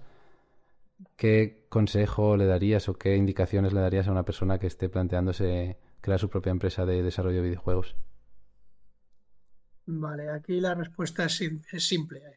Bueno, y quiero puntualizar una cosa que luego puntualizo. La respuesta es la misma que he dicho antes. Eh, huid, no la hagáis. ¿Vale?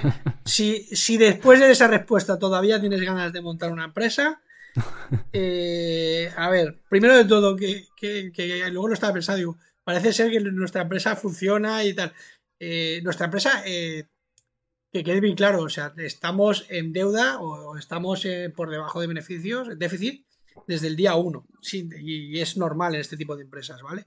O al menos yo considero que es normal que hemos conseguido tirar adelante y aguantar, lo que decía antes, no tengo ni idea de cómo lo hacemos, ¿vale? Pero hemos aguantado y seguimos aguantando. Eh, y tenemos para ir pagando las nóminas. evidentemente, otra cosa que iba a comentar antes es nuestros sueldos no son equiparables a los de las empresas más grandes que alrededor nuestro. Nuestra, empresa paga lo que puede y todo lo que hay es para pagar gastos y, y, nóminas. Para que os hagáis una idea, yo llevo, desde que empecé la empresa, no he cobrado nunca de la empresa o prácticamente nunca de la empresa. Para que os hagáis una idea. Entonces, digamos que rentable no es, ¿vale? Entonces, si aún así tienes interés por montar una empresa, eh, yo desde, desde siempre he pensado que lo más importante de hacer un, videojuego, montar una empresa o, hacer un producto o lo que sea, lo más importante es facturar. No tiene más misterio. Entonces, yo creo que y esto lo hemos hablado, lo, he oído muchas veces lo hemos hablado muchas veces, uno de los mayores problemas en España, siempre se dice, bueno, se dice muy a menudo, es, es que no somos buenos eh, eh, empresarios, no somos buenos en, la parte de, somos buenos en, el desarrollo, somos buenos en arte, somos buenos en promoción, pero no somos buenos en la parte del negocio, la parte de vender. Yo no me considero que sea bueno en el negocio, no me considero bueno ya en nada y cada vez que pienso en algo, cada vez tengo más dudas de que sea bueno en algo. ¿vale? Porque veo todo lo de dificultad que tiene y francamente hago lo que puedo y todo lo que podemos. Y, lo que sí que tengo claro es que lo más importante es vender. Y vender, y facturar y vender. Es lo más importante. Entonces, si te quieres meter en esto, piensa cómo vas a vender, piensa cómo vas a conseguir pasta, porque al final, entre comillas, la parte fácil es la parte del desarrollo. Porque estamos preparados, tenemos formación, sabemos hacerlo. Mejor o peor, pero tenemos formación y sabemos hacerlo. Lo que no sabemos es conseguir la pasta. Y entonces, mi recomendación, moverte mucho, ¿vale? Ir a todas las ferias, lo que hablábamos antes del sector. Ir a todas las ferias y cuando digo ir a todas las ferias no me refiero a ir de visitante, no, no, ir a las ferias y a la parte de negocio. Y tener reuniones y hablar con publishers y, y, y que no te... y aprender a pedir dinero porque eso es importante. Yo creo que te diría que es incluso un arte, ¿vale? O sea, eh, yo, francamente, cuando voy a pedir a un Paliser, le dices, eh, quiero, quiero vender de este videojuego y te quiero pedir, yo qué sé, 200.000 euros. Yo, para mí, 200.000 euros es una pasta, ¿vale? Y si lo. Bueno, una persona que es un trabajador, yo considero que es un dineral. Pero si lo piensas a nivel de empresa, es nada. Y si, depende con el país que diga que vas, a, que vas a hablar, a lo mejor te dice, no, es que a mí me ha pasado. Eh, nosotros proyectos de menos de 2 millones no hacemos nada. O no nos interesa, ¿vale? De esos tipos de presupuestos porque son muy bajos, ¿vale? Entonces, claro, eh, es la, la, sensación de, a ver, estoy pidiendo un dineral, que yo creo que es un dineral y te podría pedir menos porque lo haría por incluso menos. Y, tú me dices que es demasiado poco. Y, esta parte de negocio creo que es la parte más importante. Evidentemente el desarrollo es muy importante, pero la parte de conseguir la, pasta es clave. Y si no hay pasta, no hay desarrollo. Y esto es muy importante.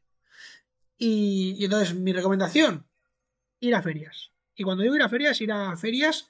Y, a mí me gustan mucho las ferias del sector porque están muy bien organizadas y están pensadas para el negocio. Entonces, si te vas a la, la Gamescom, es, considero que es una feria súper barata y súper rentable. Para mí es la más rentable que hay. Eh, porque por, yo qué sé, lo que es la entrada, me parece que por unos 200 euros tienes acceso al Meet to Match que es menos, ¿eh? pero no recuerdo cuánto es exactamente, creo que eran 70 euros más otros 70 euros, creo, o 40 euros de las entradas y no me acuerdo cuánto era. Pero por, 100 eh, euros a lo mejor tienes eh, acceso al Meet to Match que te permite tener reuniones que en tres días a lo mejor te puedes tener, pues yo creo que tenía una media de 30 reuniones eh, por cada Gamescom. Que son 30 posibles clientes a la que le puedes colocar el producto que llevas. ¿Vale? por una cantidad irrisoria, que estamos hablando de, ya os digo, entre 100 y 200 euros. Que luego, evidentemente, tienes que ir a la feria, tienes que dormir allí, tienes que comer, etcétera. Entonces, estas ferias que están centradas en el negocio son, vamos, son la bomba para mí. Y luego, por ejemplo, si te vas a una, a una Game Connection, eh, ya estamos hablando de más pasta, pero todavía es más profesional el, el publisher que te vas a encontrar allí. O sea, todavía va más a negocio, porque estamos hablando de que ya el precio de entrada Creo que si vas a través del ICEX, me parece que en su momento nosotros pagábamos, no sé si fueron 2.000 o 3.000 euros la entrada. Y era más o menos el mismo estilo, tres días y te organizabas reuniones con diferentes publishers, ¿vale? Que tú ahí publicas lo que llevas y le pides reunión. Bueno, tienes toda la lista de publishers que están y te dicen buscamos eh, videojuegos, buscamos no sé qué, somos publishers y buscamos esto. Entonces tú le pides reunión, ven lo que tú haces y si hay un match, pues tenéis una reunión y, antes de irte no vas a puerta fría, o sea, ya vas con una con una con una de estas de reuniones, con un, una, bueno, una, una libreta de reuniones de, esas 20, 30 reuniones que, pues, si lo haces bien y llevas un buen producto, tienes muchas posibilidades de éxito y de conseguir en, en esos tres días dinero para poder mantener la empresa durante el año siguiente o dos años siguientes de desarrollo que tengas. Entonces, la clave, bajo mi punto de vista, pues eso, conseguir pasta. Porque con dinero es fácil trabajar. Sin dinero es todo mucho más complicado. Pues sí, buen consejo porque es verdad que tendemos a centrarnos en lo que es el producto en sí. Es decir, pues yo voy a hacer este juego y como que visualizas lo que es el desarrollo en sí del juego, pero la parte está de monetizar o de conseguir dinero para poder trabajar en el juego y demás es verdad que como que intuitivamente no se piensa tanto en ello.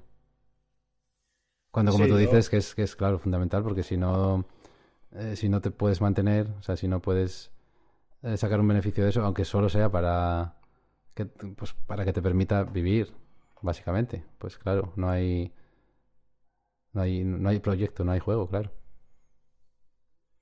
Yo tengo, tengo un amigo y tal que, que me decía que, que a la hora de montar un estudio, una de las cosas más importantes es que, tengas claro también el quién te administra las cuentas. Porque o las tienes, si quieres desarrollar, eh, tienes que buscarte rápidamente a un gestor, porque, porque solamente el, administrar cuentas y, papeleo eh, es un trabajo a tiempo completo. Es un trabajo. Sí, sí, sí. Trabajo, Sin duda, sin duda. Vale, pues con esto pasamos a, la sección de anécdotas. Eh, aquí normalmente preguntamos al invitado si tiene alguna anécdota que le apetezca contar de cualquier índole, ya sea, pues eh, puede ser algo divertido, puede ser algo emotivo, cualquier cosa que se te ocurra que te apetezca contar. Eh, a ver, tengo una anécdota que explica, bueno, muchas veces en la oficina. Sí. Pero es bastante cabrona considero que es graciosa, pero es bastante cabrona. Y es un poco el rollo que tenemos en la, empresa, ¿vale? O sea, realmente somos muy cabrones. También yo considero que en, nuestro sector, que lo que decíamos, es tan duro que al final tienes que sacar de alguna manera, entre comillas, esa agresividad o ese estrés que llevas y nosotros lo, sacábamos pues riéndonos, metiéndonos con otros o metiéndonos entre nosotros o de alguna manera soltando ese estrés, ¿no? Entonces, eh, hace años, eh, en una empresa en la que estaba, eh, estábamos trabajando, éramos, no sé cuántos programadores éramos, éramos cuatro o cinco. Y estábamos como más responsables, un compañero y yo, y había un chico que llevaba con nosotros medio año o así. Y está haciendo un muy buen trabajo. Hmm. Él lo debía saber y él lo sabía más o menos. Y, en aquella época mi novia trabajaba en una empresa que, gestionaba todo el tema de petición de ayudas por discapacidad, ¿vale? De gente con discapacidad, era una empresa de, limpieza, trabajaba ahí. Entonces, eh, las bromas, para, para, menospreciarlo y meternos con él, siempre le decíamos que él estaba allí trabajando con nosotros porque nos daban una ayuda por tenerlo en la, oficina. Esa era la broma que teníamos con él. ¿Vale? Ya os he dicho que era bastante cabrona. y entonces eh, hubo un día que, yo llegué al trabajo y, tenía. Eh, yo aparcaba en un parking de la, de la empresa y entonces me dieron un sobre con el sello de la empresa. Sí.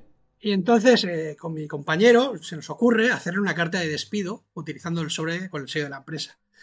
Pero yo, en plan, en plan una carta cutre, iba, escribo una carta cutre y mi compañero lo veo que se baja una plantilla de internet con una carta de despido bien escrita.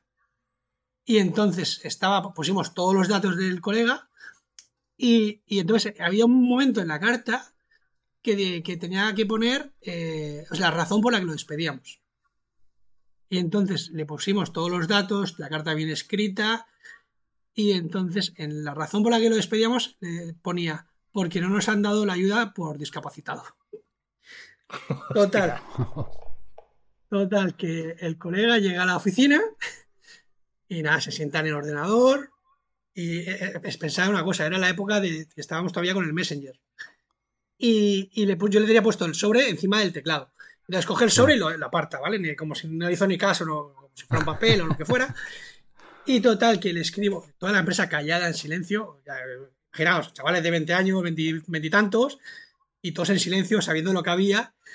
Y entonces le digo yo, eh, Cristian, que mira la carta, que mira la hoja esa que te hemos dejado ahí, que las cosas no van bien, etc. Total, que estábamos todos en silencio y el tío mirando la carta y de golpe se oye, hijos de puta. Total, toda la empresa empezamos a reírnos, porque claro, he sido cuenta que era broma. Claro. Y, ya os he dicho que era bastante cabrona, pero nos reímos mucho. Y yo siempre me río, siempre, siempre le digo a la gente que, claro, que tenemos ayudas por discapacitados y que por eso eh, contratamos a según gente, ¿vale? Y los primeros somos nosotros, que somos, estamos bastante mal de la cabeza. Y, nada, esa es la anécdota. Y ahora el chaval este es el CEO de una empresa de, aquí de, Madrid, que, les va bastante bien y ya han firmado con un publisher con, con Team 17, que hace ya, bueno, llevan firmados desde hace un año, para poneros un ejemplo. Y aparte es el segundo proyecto de la empresa que está bastante guay. Y es un poco la anécdota que cuento. Y un poco nuestra forma de ser así que no, no sé si es muy correcta, que no lo es, pero, pero bueno, esto por lo menos nos reímos un rato. Pues ya os he dicho que era bastante cabrón. Sí, bueno. Yo creo, yo creo lo que dices también, que, que, a veces eh, tendemos un poco a sacar esa, esa mala leche reconcentrada de una forma o de otra. A lo mejor no de la, de la forma más correcta en muchas, en muchas ocasiones, pero, pero si ves el chat nuestro interno con el resto de programadores, hay unos, hay unos niveles de, sarcasmo bastante altos.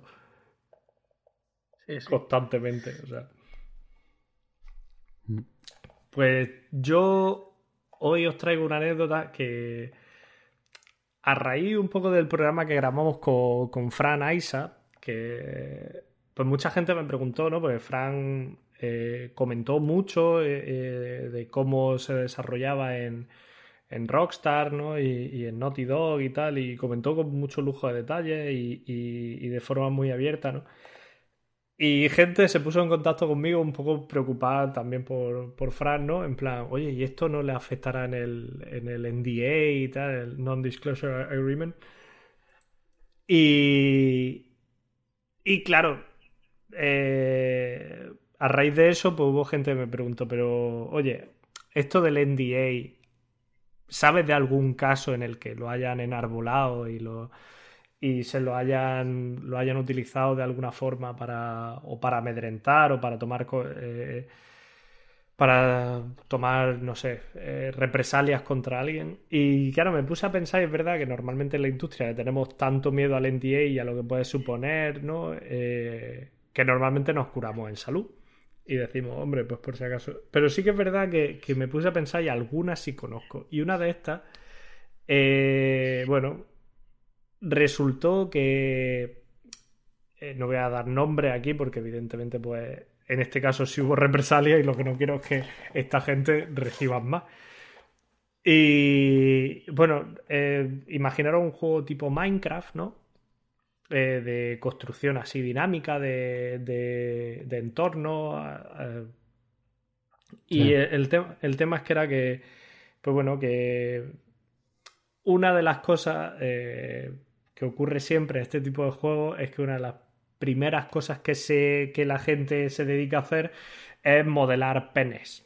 ¿Vale? Empiezan a modelar penes en, el, en este mundo virtual, en este entorno. Eh, pues bueno, pues porque no sé, por, porque no han dejado la adolescencia, no lo sé. o porque son adolescentes simplemente. Y, y, bueno, pues bromeaban mucho, ¿no? Con el hecho de que, de que el modelar penes, pues siempre podía tener repercusiones a la hora de asignarle el PEGI o, que o yo qué sé, o que te aparezca una noticia de tal juego, eh, yo qué sé, los padres cristianos por no sé cuánto eh, están en contra de tal juego porque hay penes en el mundo.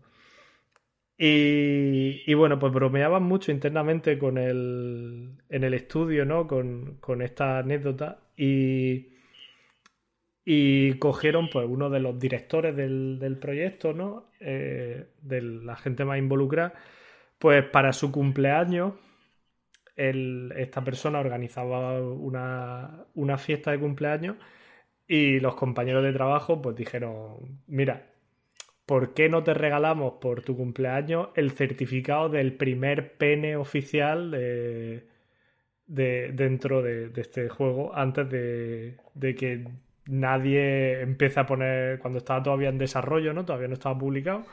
Y, pues y nada, hicieron un, como una especie de, de diploma grande con la foto de, pues eso, imaginaros pues un pene modelado con bloques de Minecraft y, se lo regalaron, pues eso, como una especie de diploma y, firmado y tal, y, nada. Y quedaba pues en una fiesta privada de cumpleaños de, esta gente. Pero como las redes sociales tienen lo que tienen, pues evidentemente estaban las fotos de esa fiesta de cumpleaños y de fondo, o sea, tampoco se veía, era como en primera tal, tampoco, no era de fondo, pero bueno, en un segundo plano se veía este diploma en una de las fotos eh, con este, este pene virtual. Sí. Y, y entonces, pues eso al par de días llegó a la bueno, a los oídos y a, la, llamó la atención de, de, los jefes del estudio y, rápidamente le, pues bueno, pues digamos que le llamaron a, a este desarrollador a que apareciese, ¿no? Que, ya ves que tampoco lo había, lo había hecho él, se lo habían hecho a él como regalo, digamos. Pero claro, le acusaban de que había mostrado contenido en las redes, etcétera, etcétera. Y, y tomaron, evidentemente, por esa chorrada no lo despidieron, ni lo llevaron a juicio, nada, pero sí que tomaron represalias, pues eh, le, volvieron, le volvieron a colocar en, a, un tío con mucha experiencia, pues lo volverán a colocar en probatory period. Eh, eh, le, amenazaron, digamos, con retenerle el bonus. Y claro, era una chorrada, porque era una chorrada, pero, pero claro, te pone en el, en el, en el pellejo de, este desarrollador y dices, hostia, eh, claro, pero es que tienes ahí todas, o sea, no tienes ninguna carta ganadora, o sea, tienes todas las de perder. Ahí sí que tienes que, en ese momento, mm, portarte bien por algo que, bueno, que tú tampoco has, hecho o has organizado ni a, ni a mala. Y, y sí, sí. Esta era una, era una tontería que, derivó en que seguramente esta persona durante varios meses sufriese bastante estrés eh, porque se sentía estar pendiendo de un hilo y, y sí, por una, una verdadera chorrada. O sea, hay, o sea, hay casos de que los NDA son utilizados como, como arma eh, para, no sé, pues para meter en vereda o mantener resto al personal, no sé cómo definirlo, la verdad. Sí, en este caso los peligros de las redes sociales, ¿no? Sí, sí, sí. Sí, sí. sí. No sé si conocéis vosotros algún caso más de, de NDAs que, que, han llevado, han traído cola. Yo los que conozco más son de gente de QA que ha filtrado, ha filtrado contenido y cosas así. No, directamente no, la verdad.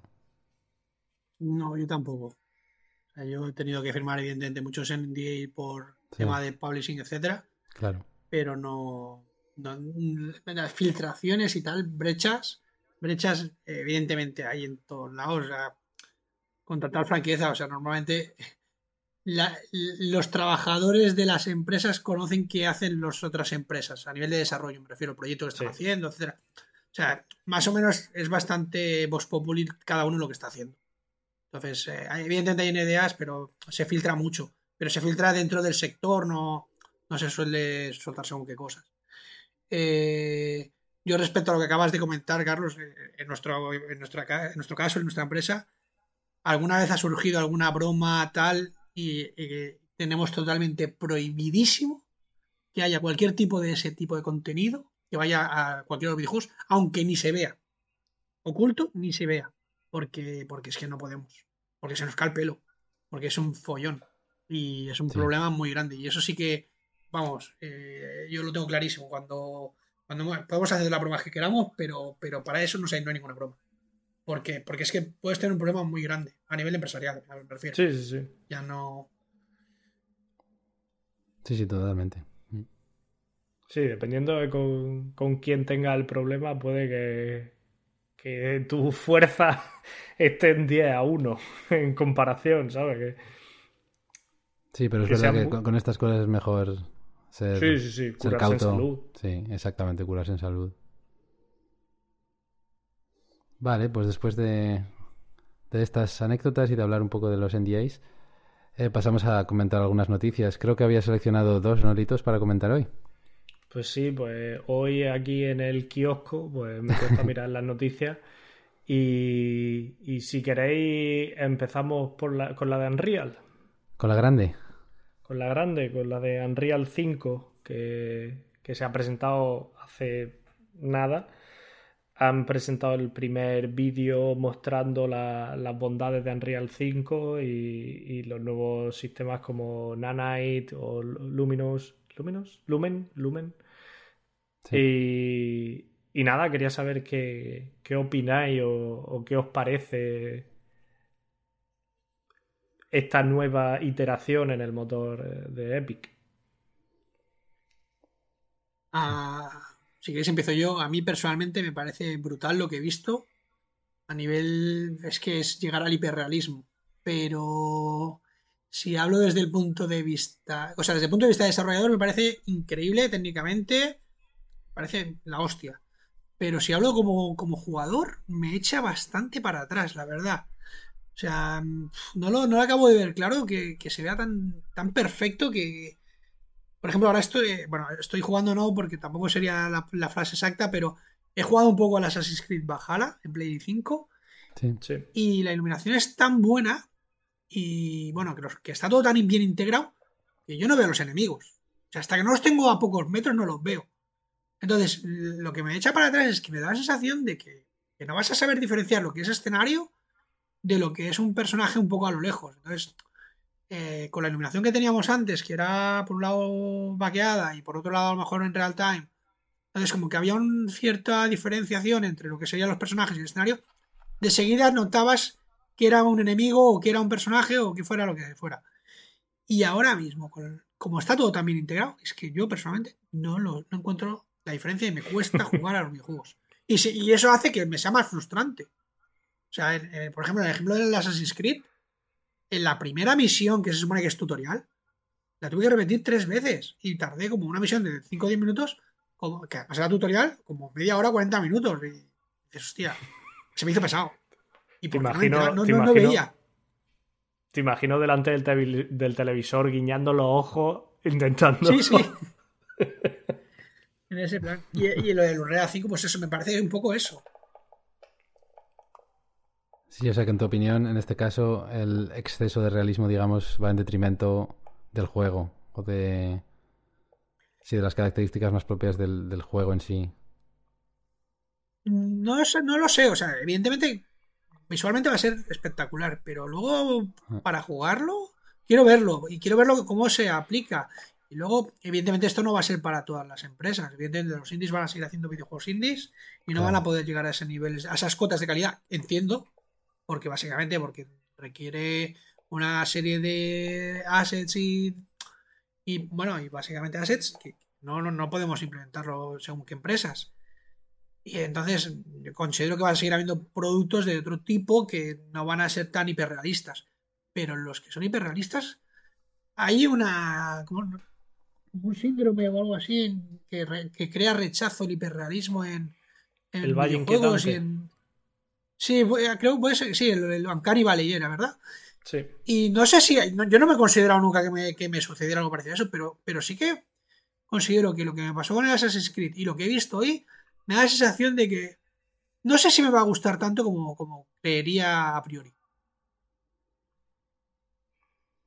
Yo como, como eso, como desarrollador, me parece. Me parece. Primero, esto siempre hay que cogerlo con pinza. O sea, expliquemos un momento que esto es una demo técnica, pero una demo que evidentemente que es posible que tengan tanta gente trabajando en esa demo como tenemos nosotros en nuestro estudio. Eh, entonces es una demo técnica, pero que evidentemente está muy buscada. Eh, son ejemplos que, que, tienen muy controlados y, bueno, pues es como una demo de L3 que te puedes, te puedes creer la mitad. ¿no? Eh, le puedes dar un, voto de confianza, pero mm, siempre hay que esperar, bueno, cuando lo tenga en las manos y vea cómo... Pero me parece muy impresionante lo que hace, por, ejemplo, con el recuento de polígonos, eh, las cantidades tan altas de polígonos que tienen en, pantalla sin, sin que parezca que, sufren por ello. Y, y, tiene cosas muy, muy espectaculares. Lo que pasa es que es verdad que, sí que creo que tenemos que pensar que, bueno, que esto está todavía en, una fase alfa, beta, eh, que le han dado acceso a la gente a, probarla, pero que hasta el, hasta el año que viene, evidentemente, esto va a tardar en, o sea, que, no, que la gente no espere que los juegos con Unreal 5 salgan el año que viene. Esto va, va a tardar. Y, y como siempre, pues eso, o sea, ha habido demos técnicas también de Unreal anteriormente que se veían espectaculares, que eran increíbles y que luego las pruebas y dices, vale, le veo todos sus puntos fuertes, pero también acabo de descubrir sus puntos flacos, ¿no? Y, y, creo que eso también hay que verlo. A mí me, eso me impresionó mucho eh, a nivel visual, se veía muy bien pero también veías que no había más elemento interactivo en, toda la demo, solo había elementos mm, que interactuaran, pues estaba el personaje principal y este enemigo que no se movía, que simplemente disparaba, ¿no? Entonces, pues bueno, era como, vale, me gusta lo que veo, pero, pero voy a ser cauteloso. Cuando lo tenga todo y pueda toquetearlo y tal, entonces podré emitir un juicio ¿no? con, respecto a esto. Entonces, eso me parece prometedor, pero, pero por ahora yo siempre prefiero ir con pies de plomo hasta que no veo el resultado final. Sí, a mí me ha parecido también la demo francamente impresionante. La, bueno, iba a decir la sensación, pero vamos, es la, evidencia es que eh, se han dedicado a reforzar aquellas partes del motor que quizás en la versión 4 no eran el punto fuerte, como son pues el renderizado de muchísima geometría, de una cantidad enorme de, triángulos, y también pues todo lo que es el tema de streaming, de mundos abiertos y todo eso, que es verdad que no hemos visto, o yo por lo menos no tengo el conocimiento de juegos de, de una dimensión un poco grande que estén hechos con Unreal, que sean así de este tipo de mundo abierto. Y bueno, tengo entendido por. Yo no he trabajado mucho directamente con. Bueno, no he trabajado nada seriamente más que un par de cacharreos con, eh, con la versión 4 de Unreal Engine. Pero sí que conozco gente que ha trabajado con ello. Y lo sé por eso que, bueno, pues que no era, no era el punto fuerte lo que es el, todo lo que es el streaming o el renderizado de muchísima geometría, espacios abiertos y todo eso, y niveles enormes. Y se ve que han trabajado eh, expresamente en esa dirección. Eh, no sé cuán genérico será, digamos, ya que por ejemplo la versión 4 es muy genérica, o sea, puedes hacer desde juegos pequeñitos para móvil hasta, hasta juegos más grandes para PC, más potentes y todo eso. No sé si esta versión 5 va directamente encaminada a, a este tipo de, eh, de, pues de, necesidades o de características de un juego como es el, mundo abierto, con muchísima complejidad eh, geométrica o también va a permitir hacer otro tipo de juegos. Yo me imagino que, que sí, que como dijo Jordi antes, pues eh, estará más encaminada a empresas grandes con muchos recursos que puedan sacar partido de esto, mientras que el resto de, estudios pues seguirán probablemente utilizando la versión 4. Es la sensación que me da. Pero sí, también lo que dices tú, Lito, es estoy deseando, imagino que estamos todos un poco igual, ¿no? Deseando ver un primer caso real de juego 100% hecho y terminado con Unreal Engine 5. Tengo entendido que yo, por ejemplo, que soy aficionado a los juegos de fútbol, eh, en especial al Pro Evolution Soccer, que la próxima versión va a estar hecha con el nuevo Unreal. Pero no sé si. No sé si me lo podéis confirmar algunos si lo sabéis, pero tengo entendido que va por ahí la cosa. El Pro. Sí. Puede ser, porque Konami utilizaba hasta ahora el, motor que había empezado a utilizar para los Pro. Bueno, había empezado, había estado en los últimos años. El, sí, el motor que se utilizaba para los Metal Gear. Sí. Eh, pero creo que evidentemente, pues claro, mezclar Sí, mezclar dos conceptos bastante distintos de juego para un mismo motor, ¿no? Sí, pues bueno, eso, en principio sí que veremos algunos juegos este año, si, si no me equivoco con esto de que, de que el Pro lo va a utilizar, pero eh, seguramente no va a exprimir todas las capacidades eh, este juego, sino que tendríamos que esperar algo más tipo mundo abierto y demás.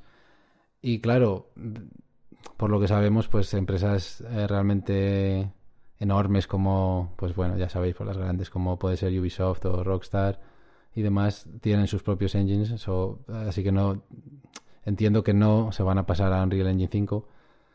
Así que a ver, sí, estoy un poco así expectante, a ver quién, quién se decide dar el primer paso y hacer un, tipo de juego que, que, exprima al máximo estas características que nos están presentando con Unreal Engine 5, en, pero en un caso real, en un juego terminado, en un juego completo. Yo de juegos grandes que utilizan Unreal 5, el que mejor tengo colocado en la cabeza es Gears of War 5. Hmm. Que, sí que, creo, creo que no me equivoco y creo que, que utiliza Unreal 5 y sí tiene partes de de entornos más grandes, no llega a ser un, mundo abierto, pero sí que tiene partes de entornos más grandes en estas donde va deslizando con este especie Sí, exactamente. Seguramente más bien con ese tipo de juego veremos más el, potencial o el, partido que le puede sacar un estudio grande con un juego así más potente, más exigente. Sí, a ver, pues como tú dices, o sea, ha habido, conocemos proyectos que, que no han terminado de salir porque el, enfoque de mundo abierto en Unreal Engine 4, eh, bueno, adolecía de, de herramientas para que aquello llegara a buen puerto. Exactamente, sí, no, no, no, no ha sido el punto fuerte, vamos a dejarlo ahí, sí, en, el, en la versión 4. Así que nada, eso, expectantes. Pero desde luego eh, prometedor, eso seguro. ¿Y la siguiente noticia que tenías por ahí, Litos?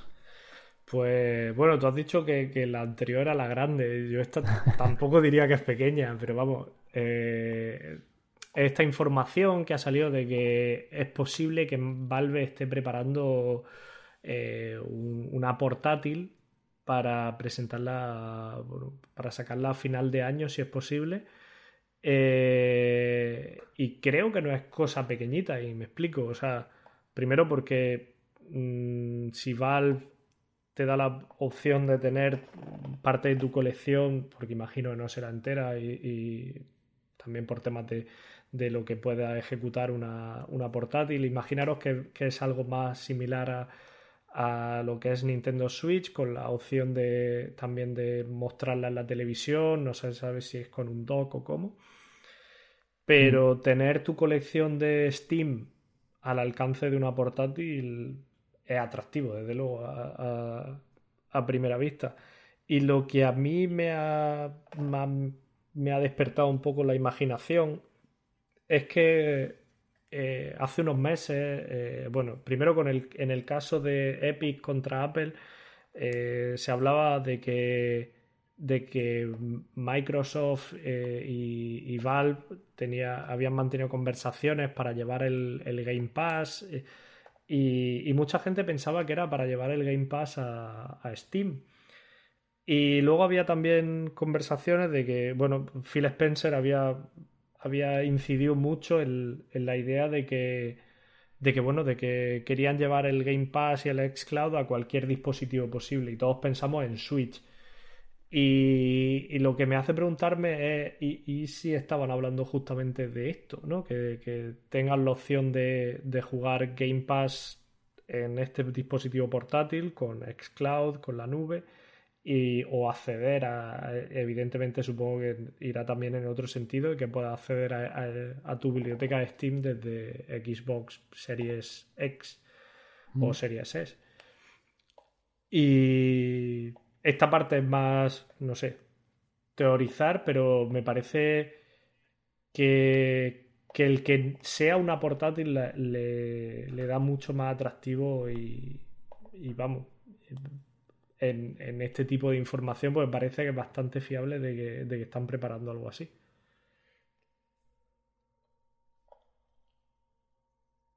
No sé, yo he visto la noticia y francamente no me parece, digamos, sorprendente porque ya hay dispositivos similares que te permiten jugar a videojuegos de Steam en, en una plataforma que incluso soportan Ryzen, o sea que realmente son potentes y como jugador no me llama demasiado, como desarrollador creo que es interesante. O sea que, evidentemente, contra más plataformas haya donde poder sacar el producto que desarrollamos, mejor. Pero no deja de ser otro hardware que podemos ejecutar. Lo que sí que puede ser muy interesante, y aquí realmente no necesitaba no debería necesitar un hardware tan potente, es el tema del, del cloud que comentabas. Yo creo que sí que se podría hacer un dispositivo económico con un buen sistema de analógicos, joysticks, etcétera, y que funcionase a través del cloud y que funcionase muy bien, porque realmente el cloud funciona muy bien, y, podría ser económico y podría estar muy guay. Pero bueno, habría que verlo también si alguien se centra en hacer algo parecido. Mm. ¿Se sabe si es em, realmente un aparato nuevo, como si fuese una, como, sí, como si fuese otra consola directamente? ¿O es realmente una especie de PC metido en una máquina pequeña, digamos, en un espacio pequeño? Lo que parece ser que es, un aparato nuevo y lo que se ha, de lo poco que se ha hablado es, de que posiblemente corre sobre Linux. Vale. Eh, pero bueno, es que estimo es corre sobre una distro de Debian, entonces Sí, o sea, seguramente será, o bueno, seguramente, podemos especular con ello, ¿no? Que, probablemente será una especie de mini ordenador que ejecute SteamOS o algo así. Sí. O sea que básicamente, o sea, yo me imagino que, que facilitarán el portar juegos si es que no va automáticamente. Un poco me puedo poner en la piel de ellos y, y supongo que lo pensaría de esa manera, entonces sí tiene sentido que sea algo así. Sí, vamos. Desde luego intentarías que, fuese lo más compatible posible con, con los juegos ya existentes en Steam. Mm. Sí, pues lo mismo, por mi parte, expectante. Expectante, porque por una parte, no sé si termino de verlo así de primeras, pero por otra parte, la gente de Valve, desde luego, siempre nos ha demostrado que sabe lo que hace, con lo cual, pues sí, expectante. Y nada. Sí, a ver, porque además eso, Gabe Newell dijo a final, eh, dijo hace unos meses en, en, una escuela, creo que fue, que básicamente dijo que a final de año iban a dar noticias sobre los juegos de, Valve, mm. pero que no eran lo que, como dijo como que los juegos de Valve, eh, le preguntaron sobre los juegos de Valve en otras plataformas y él dijo que que darían noticias a final de año, pero que no era lo que la gente esperaba, ¿no? Y ahora esas declaraciones cobran un poco de, más sentido en este aspecto. Sí, podrían ir por ahí los tiros. Vale, perfecto. Pues eh, para terminar tenemos la sección de comentarios. ¿Tenemos por ahí algo, Litos? Pues sí. Eh, ¿Te acuerdas que en el último programa pues hablamos con, Antonio y, sí. Y como todas las semanas, pues yo me tomo una cerveza mientras estamos haciendo aquí el, programa. sí. Hoy no lo he dicho, pero hoy he, hoy he tirado por un, por un clásico y he tirado por Augustina, Helles.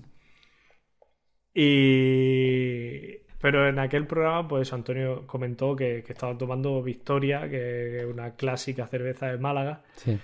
Y Alfonso Sánchez, Fonso, eh, me comentó, solo decir una cosa, dice, Victoria la, la fabrican ahora en un pueblo de Sevilla. Aún no se fabrica de nuevo en Málaga. Aunque era malagueña, ahora es más ah. sevillana porque pertenece a Cruzcampo. Entonces yo me eché las manos a la cabeza y dije, no, no pues hemos estado bebiendo Cruzcampo sin saberlo. Así que, que, sí, sí, hemos, hemos sido engañados.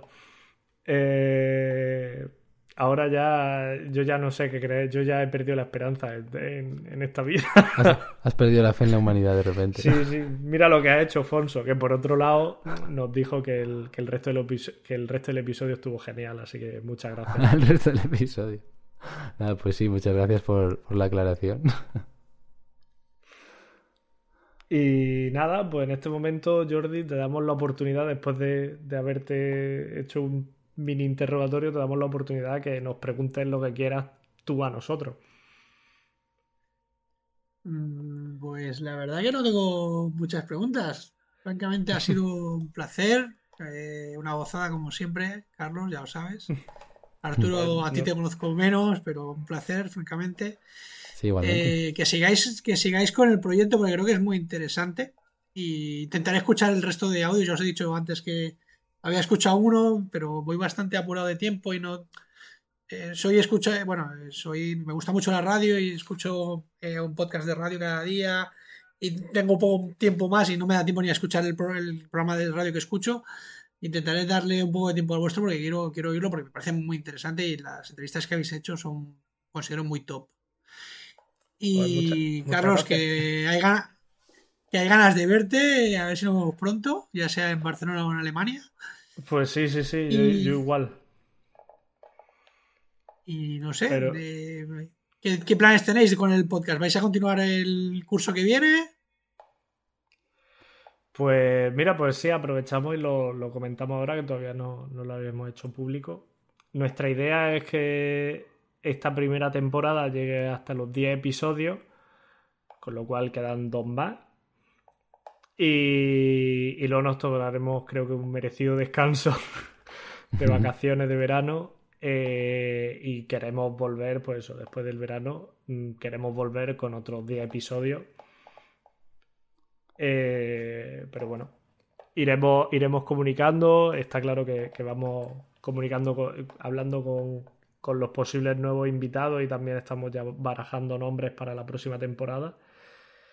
Y, pero sí, vamos, nosotros queremos seguir con esto porque nuestra idea desde el principio es que pensábamos que, hacía falta algo así donde desarrolladores abren libremente lo que es el desarrollo y, siempre, yo por lo menos, yo siempre he dicho que, lo que hace falta en esta industria es mucho de, tirar del telón y que se vea lo que hay detrás, ¿no? Para lo bueno y para lo malo. Y bueno, pues con esa idea por lo menos yo intento hacer cada programa. Pues sí, efectivamente, esa, es la idea. Eh, que tenemos pensado hacer eh, temporadas de 10 episodios, es decir, dos más a partir, eh, a partir de este. Después hacer un descanso y después volver con, con una segunda temporada. Y nada, sí, de momento, de momento desde luego tenemos la intención de continuar con el proyecto, porque hasta ahora la recepción ha sido muy positiva, no muy masiva de momento, pero, pero sí que muy positiva, con lo cual, pues desde luego estamos, eh, por lo menos a día de hoy, con muchos ánimos de continuar, así que sí, por lo menos seguramente una segunda temporada. Vamos, desde luego vamos a, ir a por ello. Ya veremos cómo va evolucionando la cosa, pero, pero sí, sí, ahí seguiremos. Sí, y ya de paso, pues eso, si, si hay que bajar otra vez a Barcelona para grabar en directo y ya de paso tú y yo nos tomamos una cerveza, pues será, no habrá problema. ya sabes, Carlos, que cuando quieras. Pues nada, Jordi, fue encantado de tenerte y muchísimas, muchísimas gracias por, haber venido. Pues sí, Jordi, muchísimas gracias por haber venido. Ha sido, ha sido un placer tenerte aquí, ha sido un placer escucharte hablar de, de tu experiencia como desarrollador, también como docente y también escuchar tus opiniones. Así que nada, mil gracias por estar hoy con nosotros. Para nosotros ha sido un placer y ha sido una gozada tenerte. Y nada, nos escuchamos en el próximo episodio. Gracias a vosotros. Venga. Chao, chao. Chao, hasta luego.